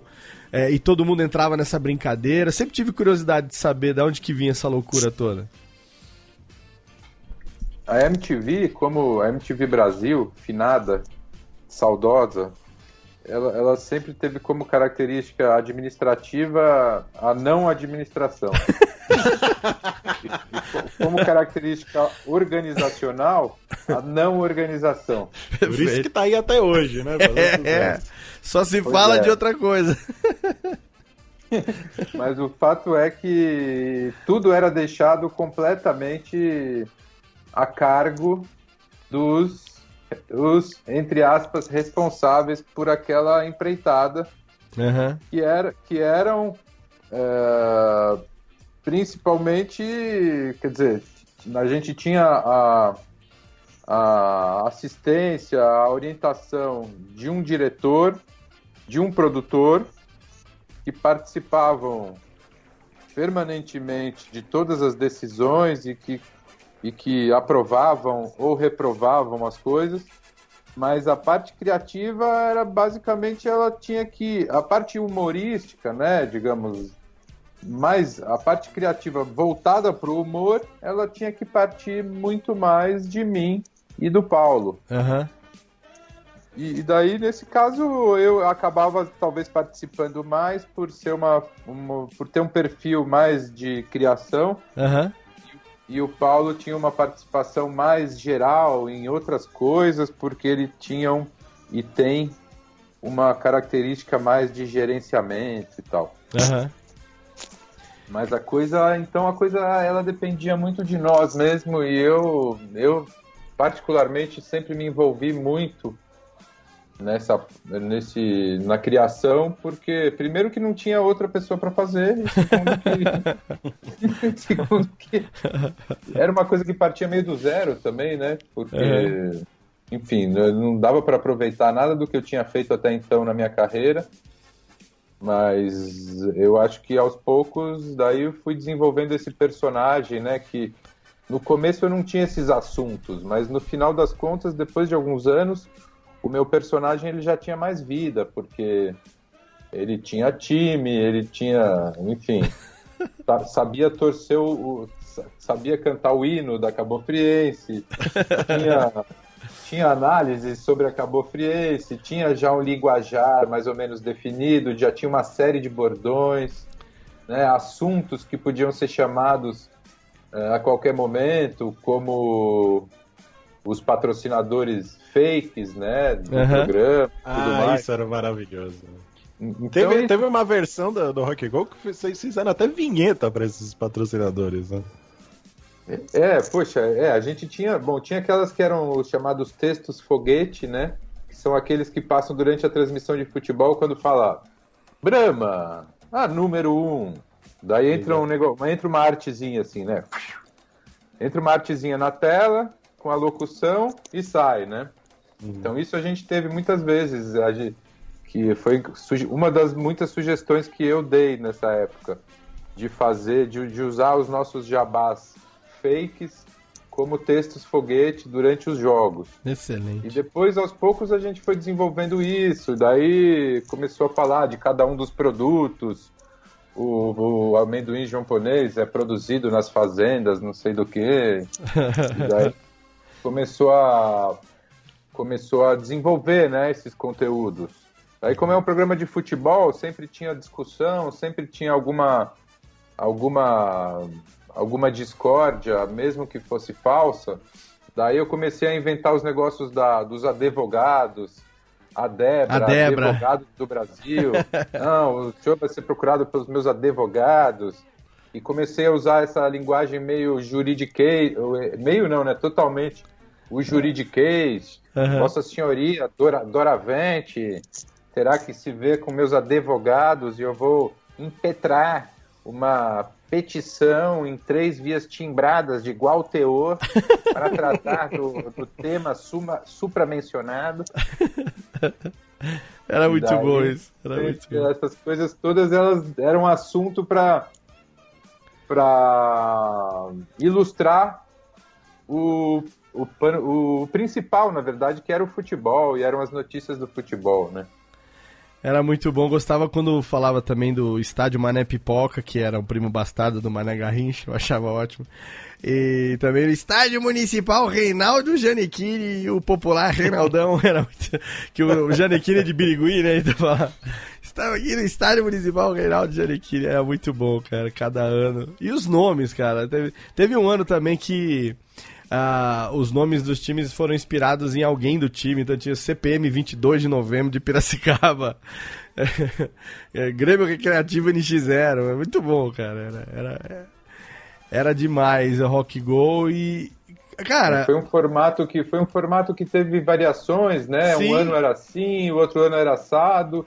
É, Até, até isso é, um, é uma prova de, do, do, do grau de experimentalismo né, que tinha na MTV. Mas certamente hoje em dia daria para fazer um balanço, ver o que, que ficou mais legal, o que, que ficou, hum, o que funcionou mais, o que, que não funcionou e relançar alguma coisa na mesma no, na- no mesmo espírito Aham. Nossa, seria muito foda. Acre- Acrescentando, inclusive, coisas novas que na época a gente não teve condições de, de planejar ou de realizar, né? Então, Seria muito eu acho foda. que isso é um, é um marco, digamos assim, não só na minha carreira, como para mim é um marco regulatório, digamos, de um formato de, de um casamento de assunto futebol com humor que, porra, que é uma fórmula de sucesso se bem, bem utilizada, bem realizada. Com certeza, o Rock Go ficou na história da- da- da- da- do, do humor da televisão, por que não, né? Porque a gente, nossa. Eu acho que foi a melhor fase. Melhor fase, vi com da certeza. MTV foi a fase do Rock Go, tanto quanto tinha o campeonato, quanto tinha o programa de mesa redonda. Até depois que o Marco e o, e o Paulo saíram de lá, eles tentaram meio que é, reviver o Rock Go com. Nada contra o Marcelo Adnet, que ele é do caralho também, gosto muito dele. Aham. Mas ele tentando narrar, cara, sabe? Não, não foi a mesma coisa. Ele não tentou copiar nem nada. Sim, é uma pegada diferente, mesmo. né? É, pegada Mas diferente. nu- nunca foi a mesma coisa, cara. Foi um- uma fase realmente fantástica. Se alguém resolvesse fazer algo, né, com o Marco, com o Paulo, de novo, nesse estilo, acho que seria fantástico mesmo. Né? É, e eles vão ter que. Claro que se forem fazer a mesma coisa sem, sem o Paulo e sem Migo, Sim. eles, eles, eles vão ter que achar duas pessoas que tenham a mesma afinidade que eu tenho com o Paulo, né? É, isso é que é. ter Sim. Eles vão ter que Sim. achar duas pessoas que moram no mesmo prédio desde os seis anos de idade. Olha só. E que tem as piadas. junto, Exato. Que As jogaram bola no, no, no campinho do prédio juntos Sim, todos sim. os dias, que fizeram inglês junto. É, Então não eu é, acho que é isso toda foi hora até- que, né, que o raio cai no mesmo lugar. É, foi até uma das coisas que acabou não, casando quando o Adnet fez, porque eu nem lembro quem comentava junto com o Adnet, cara, porque ele praticamente levava tudo sozinho e não é a mesma coisa. Tinha que ter alguém lá pra contrabalancear ele ali, fazer, sabe, uns comentários mais pertinentes, com uma envergadura moral. É, tem um certo, até, não sei, sem entrar no mérito, mas é um certo conservadorismo do público também, que Sim, já sim. viu de um jeito, viu a Uhum. coisa feita de um jeito, curtiu daquele jeito, e não, eles não sabem o que, que se passa nos bastidores da empresa, né, que resolveu é, economizar ou resolveu dispensar determinados profissionais, mas o público não quer saber, né? O público tinha gostado do, no- no- nos moldes anteriores Sim. De primeira já cria uma resistência muito grande para qualquer coisa que fosse entrar no lugar. Sim. E também não foi uma temporada, foram 10 anos, né, cara? Então. É, é. Não é assim, ah, fizemos ali 10 meses. Não, foram 10 anos. Todo ano tinha Rock Go e a gente. Todo ano era uma expectativa do que, que vinha de diferente, né? Qual vai ser a. Qual vai ser a merda desse ano, né? A característica desse ano, né? E todo ano É. tinha uma coisa nova, todo ano tinha uma pitada. Uma pitada de inovação. Isso é que era legal. Nunca era a mesma coisa. Nunca era igual, né? É, eles tinham uma equipe boa lá na MTV também, apesar de serem uma, uma estrutura pequena. A gente teve alguns diretores muito bons, que, que a gente eu, eu chamava de Arlindo, né? Fui eu que inventei também essa história do Arlindo. E primeiro foi o Kaká Marcondes, depois foi o Maurício Terra. Eram dois baitas. Baitas? Dois baitas. Não sei se é baita ou baitas, mas enfim, eram, eram dois ótimos diretores. E, e, e essa coisa dos músicos também, né, meu? Puta, porque a, todo o circo ajudava muito nos comentários, né? Porque você ia ver um jogo de um monte de cabeludo, um gordo, outro baixinho, outro É. tropeça. Então era um circo de horrores e facilitavam demais, né, aquele trabalho que era de ficar lá falando, tirando sarro de tudo. Era muito legal quando tinha também, é, ao longo dos anos, tinha aquelas figuras que a gente falou aqui do Claston, do tiozão do churrasco e tal. Mas você tinha caras como Roger, Kiko Zambianchi, que eram figurinhas carimbadas, assim, que todo ano a gente sabia que. Né, o próprio Nazi também, puta, era engraçadíssimo. É, mas né, é maravilhoso. Tem que procurar, a galera tem que procurar um vídeo na internet que é o Paulo e o, Marco narrando, acho que o milésimo gol tomado pelo Nazi. que ele leva, que ele era o goleiro, né, e tal, ele só tomava frango. Na hora que ele toma um gol lá, decide todo mundo entrar no estádio pra comemorar. E acho que o Nazi fica puto, porque até entra um mascote pra abraçar ele, ele dá uma porrada no mascote. Que é mascote bom. que era uma menina. O mascote que era uma menina Ah, vestida, vestida de peru. E, o- e o- e que era o mascote do, do time, o peru, né? E o nazi desequilibrado totalmente. E tem um outro vídeo que também as pessoas podem procurar no, no YouTube lá. Eu tenho um YouTube que chama Marcos do Brasil. Se vocês quiserem procurar lá o lance antológico do Nazi. Porque é um lance em que o cara chuta de, assim, de longe a bola, a bola bate no travessão bate em cima da linha, daí a bola roda em cima da linha, parece assim, uruca. A bola roda em cima da linha, parece que entrou, mas a bola não entrou e, e, e ela faz, toma um efeito e volta pro braço do Nazi, daí o Nazi agarra a bola e o juiz dá gol. Mas na verdade faltou ali 0,13 gomo. Pô, assim, É muito bom, cara. de como é, em cima da linha, ou seja, a bola não entrou. E daí tem uma baita de uma polêmica, quer dizer, polêmica. Tem aquela, aquele circo todo, o Nazi dando chilique e tudo mais. Dessa vez, pelo menos, ele não, não socou o peru que no, na, come, na comemoração do milésimo gol levado pelo Nazi. Cara, é- são, são coisas que são inesquecíveis, assim, do Rock Go, só quem acompanhou mesmo. E as referências, né? Então. ah, é- Só pra dizer, só pra, só pra dar, dar um detalhe interessante, que é o seguinte, É, é. eu, na época do rádio, eu sempre fiz os roteiros. Como eu tinha dito, eu peguei muito gosto pelo texto e, e pela possibilidade de programar que- os conteúdos de humor. Mas no caso do Rock Go era uma situação completamente atípica para mim, porque de repente a gente se viu numa, numa, numa, num- numa situação, em circunstâncias em que não dava para você escrever o que ia acontecer no jogo. Então eu passei a ter que criar textos para uma situação imprevisível e ao mesmo tempo ganhar a habilidade de improvisar e de partir do nada de acordo com o que estivesse acontecendo no momento, né? Aham. Isso foi um grande desafio, até hoje é um desafio, porque é muito, di é muito diferente de, do trabalho de redator, trabalho de, roteiri de roteirizar uma, um conteúdo. Aqui, ó, o- o- achei o gol do, o do Nazi aqui. Cadê, Terry? Vamos ver, se, vamos ver se tá bom o áudio. Se não tiver, a gente coloca na edição depois. Cadê? Correndo com ela no pé direito de Uriemse, chegou na marcação, cruzou, rasteiro, tocou. Tiozão do churrasco não conseguiu o corte, sorte dele, hein? Tiozão do churrasco parado aí na frente da bola, o goleiro, veja assim, ele olhou para um lado, botou a mão para o outro e a bola foi para um terceiro. Que beleza é a trigonometria. Sempre que a bola é mal passada, o tiozão se recusa a fazer o corte. Mas o tiozão é, é um, é um jogador que coloca o coração de frango na ponta da chuteira. Isso a gente não pode negar. Bola tocada no meio de campo, de muito longe, arriscou, correu, bateu no pau, nas costas do gol! Não entrou! Não, não entrou, não entrou, não. Não, não, como assim? Que bonito, que alegria, que beleza! Nossa, o Nazi reclama muito. Cruzou todo o campo. O Nazi ele ficava muito bolado. cara. Era impressionante. Nossa, eu, eu vou deixar, eu vou deixar o link no post, tá no canal do Marco lá no YouTube. A gente vai deixar, claro, o link pro canal do Marco lá no YouTube, que é o canal Você vê os detalhes Marcos da- do da- Brasil. do comentário do, do Marco nesse, nesse Não, lance e aí. e Não, e você tem que ver a bola, tem né? como- O efeito É, que precisa- deu na precisa- bola. é, a gente precisa da imagem para Sim, entender sim, sim. esse lance completamente, né? O vocês efeito que perceberam? o efeito que deu na bola, que ela foi girando e ela voltou, cara, é muito engraçado. Vocês O... perceberam a piadinha que o Marco fez do tiozão churrasco, né? Quando a bola é mal passada, ele não faz o corte. Exatamente. Costumava falar que o Marcelo D2 tinha uma bomba no pé também. É, É. sensacional. Olha Jogava só. como back, né? Jogava como back. e, e, na verdade, ele começava. Como é que é? É, jogava como back. Daí se queimava com a torcida e acabava como ponta.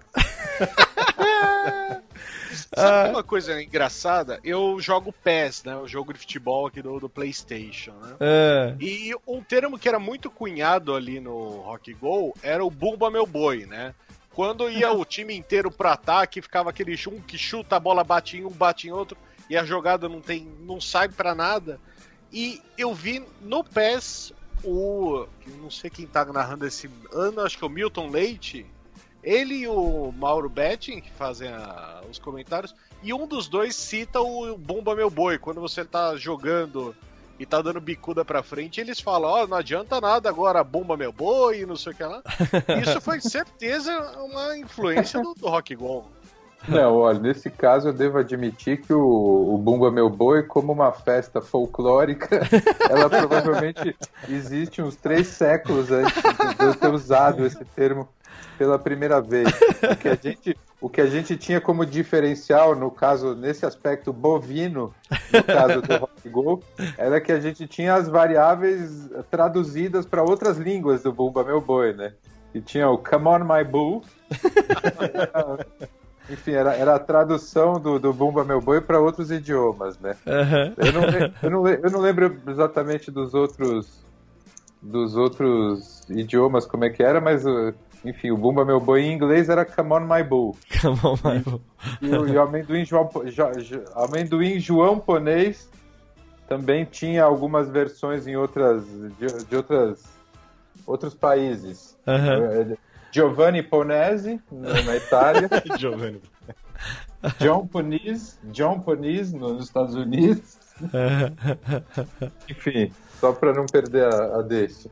Muito bom. Ô, ô, ô, Marco, e, e essa história agora do Maravilha Alberto, que é o podcast que você tem hosteado lá junto com a, a, a Jujuba, né? Junto com o pessoal lá do, do, do Portal Deviante. Como é que foi o seu contato com essa galera do podcast? Como é que. como- enfim, você escuta podcast? Qual a sua relação com o podcast que fez com que você entrasse nessa, nesse novo projeto?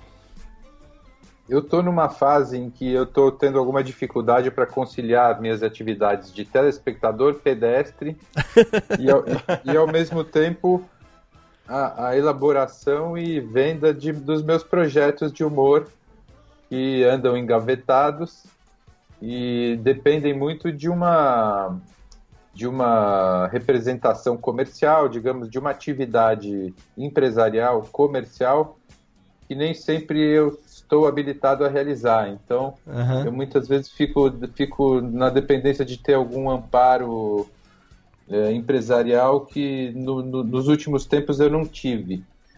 Mas com isso eu tive ao mesmo tempo a possibilidade de conversando com a turma do Eloy, da Jujuba, do Guaxinim, Aham. o Ed Gama, de, de pensar em ter essa participação. Inicialmente foi uma coisa bem despretensiosa. Eu me dispus a participar de um projeto que eles, mais do que eu, que, que estão organizando. Aham. E devo confessar que a- meu, meu envolvimento com o universo do podcast ainda é zero, é um zero à esquerda, porque porque eu, eu, enfim, eu tive contato recentemente com essa turma e só a partir de agora que eu comecei, enfim, a ter uma participação regular no, no programa Maravilha Alberto. A gente realiza uma vez por mês o programa. Certo. Então ainda, ainda, é, uma, ainda é um projeto que está numa fase, eh, não diria mais embrionária, mas ainda é uma fase inicial. E com isso eu também estou vendo de que, de que maneira eu posso continuar eh, eh, atuando no podcast e aumentar o meu envolvimento com esse tipo de, de, de veículo, ou sei lá se, se é veículo a palavra, o formato de. Sim, a gente já chama de mídia já, podcast. A É, gente já mídia, tá não considerando tem- o podcast como mídia, já tem algum, alguns É, eu anos. acho que tem, tem todo sentido, sim, faz todo sentido, porque Aham. tudo que a gente estava falando do rádio e de todas as mudanças que aconteceram de lá para cá, Aham. daqueles anos 90 para cá, então acho que fizeram com que o rádio comercial se fixasse em determinados conteúdos e abrisse espaço para uma, uma demanda muito grande de, de, de, de outros formatos e de ideias que não têm espaço nas grades, né, nas grades convencionais, tradicionais, nas emissoras tradicionais. Então, eu acho que a partir de desse momento eu vejo que tem um potencial muito grande para esse tipo de, de conteúdo. E ao mesmo tempo é uma coisa que eu sempre curti fazer, quer dizer, desde o início da minha carreira é, eu, eu tinha essa essa essa rotina de acompanhar as edições de cada programa de rádio, de montar a sequência dos quadros, de, de imaginar como que seria a dinâmica daquela sequência. Hoje em dia eu até acabei também em função da, das necessidades, eu acabei me envolvendo mais com edição. Então eu, eu edito alguns materiais no meu computador e isso é uma coisa que eu posso fazer também com áudio. Daí Sim. eu acho que, é, enfim, eu pretendo no médio e longo prazo me envolver mais e produzir mais, Legal. poder dedicar mais tempo a isso. Quem sabe até também, né, se possível, tendo algum retorno também, algum pagamento. Sim, preferencialmente, né? A ideia é exatamente Algum essa. retorno financeiro, que eu acho que talvez não seja para já, Sim. mas que eu acho que é uma, é uma perspectiva crescente. É, eu, eu, eu trabalho profissionalmente já com podcast há cinco anos, né? Então, é, posso dizer para você com propriedade que é totalmente viável. Hoje já existem, um- já tem um número interessante de podcasts no Brasil já que conseguem é, ter uma renda bacana com publicidade. É, a produção não difere em nada, pelo contrário, do rádio, é, do que seria um programa de rádio, com a vantagem de que você pode publicar é, no seu próprio site, então você não está amarrado à coordenação artística de uma emissora, enfim, você cria o seu próprio site com muita facilidade, é, grava, edita, publica e dependendo da qualidade técnica, dependendo da qualidade de conteúdo, né, isso tudo vai influenciar, que você vai a sua audiência crescendo, vai ter engajamento do público e naturalmente você começa a ter um, um portfólio, não, faz um media kit interessante para poder vender publicidade. E tem agências como a Protons, que a, a própria Jujuba trabalha lá na agência Protons, a gente também é agenciado por eles, né? Que é, hoje já coloca o podcast numa mesa de negociação junto com outras mídias e consegue trazer umas campanhas interessantes. Então, pode acreditar que dá certo e nesse processo, se você quiser e precisar de apoio, pode contar com a gente que nós estamos aqui para isso. É, vamos fazer acontecer aí o podcast do Marco Bianchi, por que não futuramente ganhando milhões de dólares. Maravilha, maravilha. Milhões de Agradeço dólares. Pelo... Agradeço a Vossas Senhorias pela, pelo respaldo, pelo aval. E, de fato, espero que com o tempo, até fico surpreso de saber que o mercado ele já está numa, num, num patamar pouco diferente daquilo que eu imaginei. E espero que sim, que a coisa role. Eu estou um pouco nesse, nesse, nesse momento de conhecer um pouco essa nova mídia Sim. e de saber de que forma eu posso triar os conteúdos que eu gosto de criar de acordo com as peculiaridades né, dessa mídia. A única coisa que, que eu já, logo de cara, já te. Se você me permite um, um, um aconselhamento logo de cara, é que é, existem hoje. É claro que você deve ter essa estrutura, obviamente, aí em São Paulo, para você poder fazer isso. Mas que é, você veja, por exemplo, podcasts que estão fazendo com qualidade de estúdio, com qualidade profissional mesmo, sabe? É, que busque essa qualidade. Já existem hoje estúdios profissionais em São Paulo é, que estão alugando espaço. A gente conhece pelo menos dois amigos nossos que montaram estrutura assim para poder oferecer isso como serviço. Então tem empresa, por exemplo, que hoje me procura, Léo, a gente quer produzir, sei lá, 10 episódios de podcast. É, ao invés deles é, pegarem equipamento caseiro, headset, é, microfonezinho do iPhone, não sei o que, não. Consegue alugar um, um estúdio profissional com um valor muito inferior a um estúdio, por exemplo, de hora, hora de estúdio de banda ou de vídeo, de qualquer coisa assim.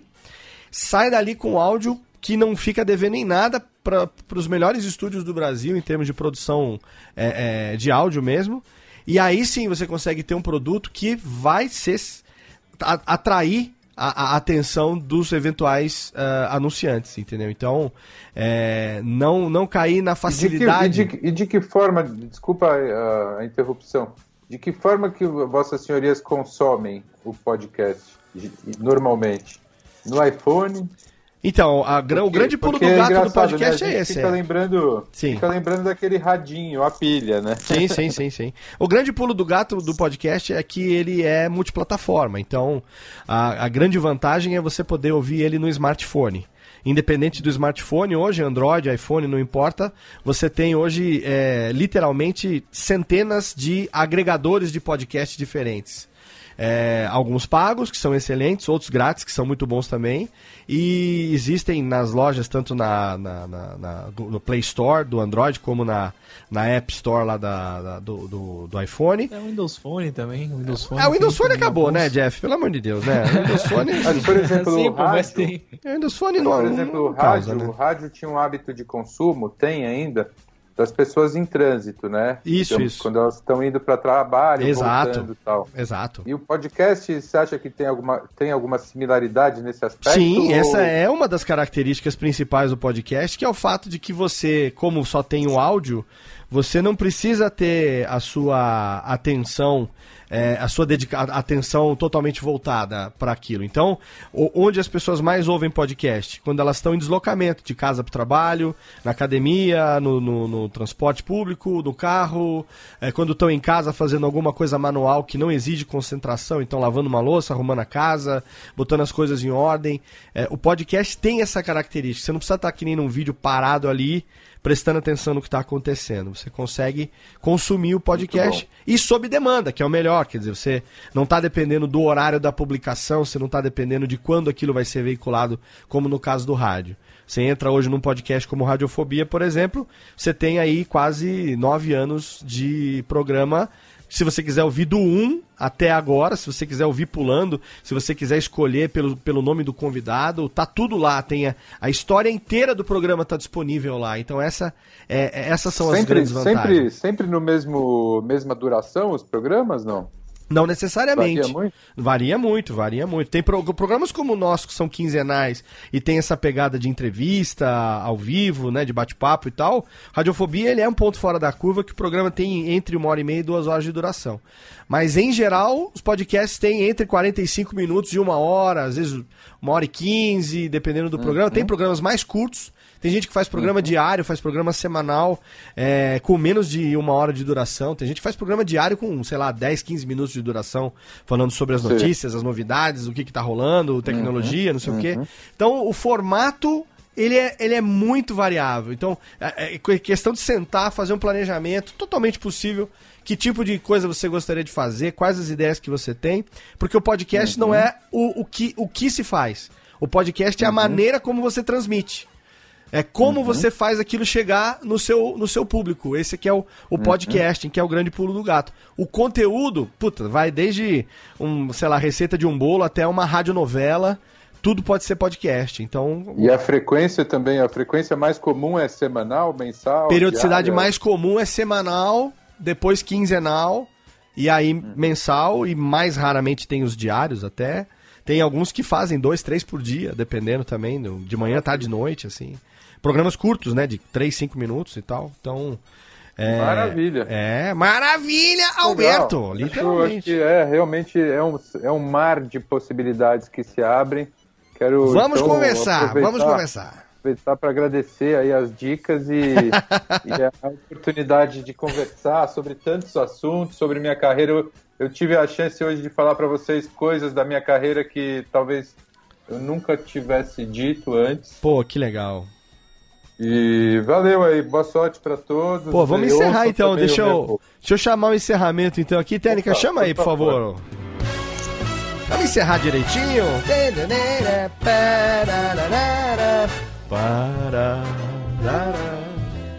Amigo, estou aqui. Sim, amigo, estou aqui encerrando mais um programinha. Olha que delícia. Hoje recebemos aqui Marco Bianchi para conversar com ele. Eu tive a presença do meu querido, meu querido, meu querido Japa. Valeu, Japinhas.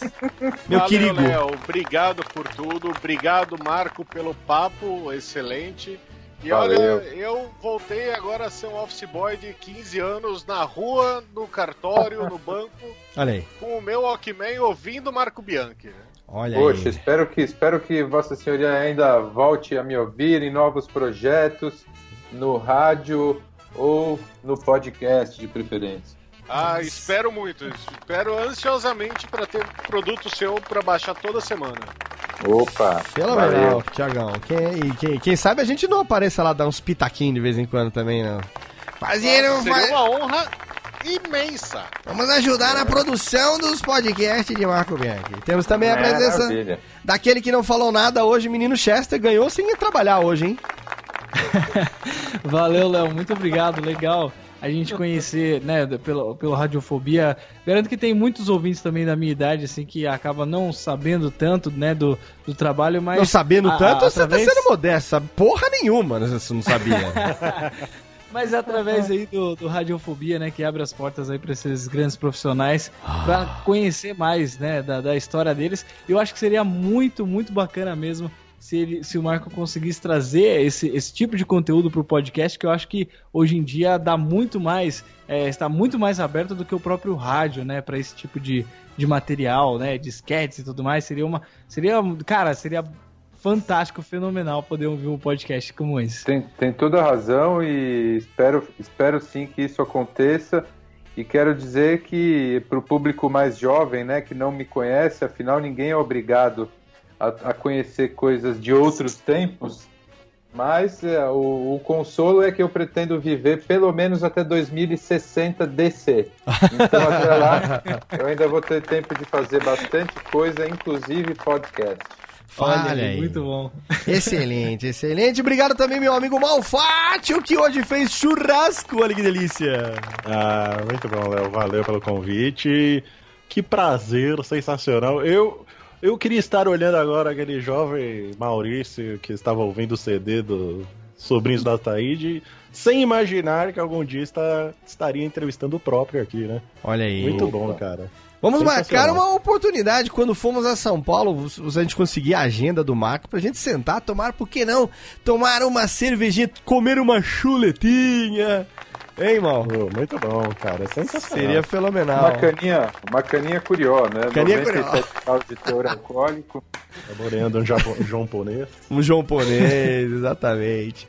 Muito bom, muito bom. E Marco Bianchi, cara, brigadíssimo pela generosidade por estar aqui com a gente, realizando, pô, nosso sonho de, de, de adolescente, de, de, de- de jovem vida adulta ali, de, ouvindo os sobrinhos do Ataí, de poder conversar com você. É uma honra pra gente receber você aqui. Tô muito feliz mesmo, realizou um sonho de, de, adolescência, cara. Brigadaço. Eu, eu que agradeço, cara. É, é- é- é essa afinidade com o público, com vocês, é, esse, é essa resposta do público é, para o meu trabalho que realmente me motiva aí a, a seguir nessa carreira, que é uma carreira meio ingrata, ela vai e vem.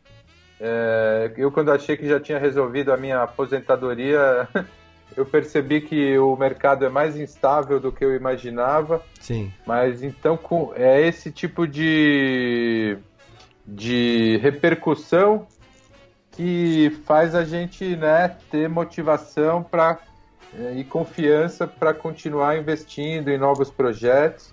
Como eu disse, eu espero aí que nos próximos anos eu possa colocar a minha a, a minha o meu senso de humor aí, o meu trabalho em formatos que eu não sei quais são ainda, mas que, que venham novas novas chances, né, de, de botar em prática o tipo de humor que eu curto fazer. Sim, com certeza. Que a gente curte e que as, os novos, a nova geração aí também, tem o direito de curtir, porque afinal de contas é humor de qualidade, humor inteligente. E a gente quer ver Marco Bianchi precisar da gente. Você sabe onde a gente tá aqui, é só chamar que a gente vai, na medida da nossa possibilidade, ajudar você a entrar nessa mídia de cabeça e, e- e extrair o melhor que ela tem para te oferecer. Viu? Maravilha. Maravilha, Alberto. Fica aqui também no link no post pro site do, do Marco, marcosdobrasil.com.br. E lá você vai ter também o link pra fanpage dele no Facebook. Tem também o canal no YouTube, Marco Bianchi Videos. Tem também Certo. o perfil no Twitter, arroba Marcos do Brasil 1. E tem também a conta no Instagram. Todos esses links estarão lá no post. Marco Bianchi, brigadaço, meu velho, mais uma vez pela presença aqui com a gente. Obrigado, galera. Parabéns pelo programa e um efusivo abraço a quem for da família. Valeu, Marco. Valeu também você aí, querido ouvinte, que acompanhou mais um Radiofobia totalmente fenomenal. Você sabe, né? Toda segunda-feira tem um podcast pra você, a cada duas semanas, Radiofobia e também mensalmente Radiofobia Classics e Alotênica. E manda um e-mail pra gente, compartilha lá no Twitter, arroba Radiofobia, Curte também a nossa fanpage lá no Facebook. Você já sabe. Queime uma árvore, plante um livro, grave um filho e até logo. Vai, maestro. Tchau. Acabou.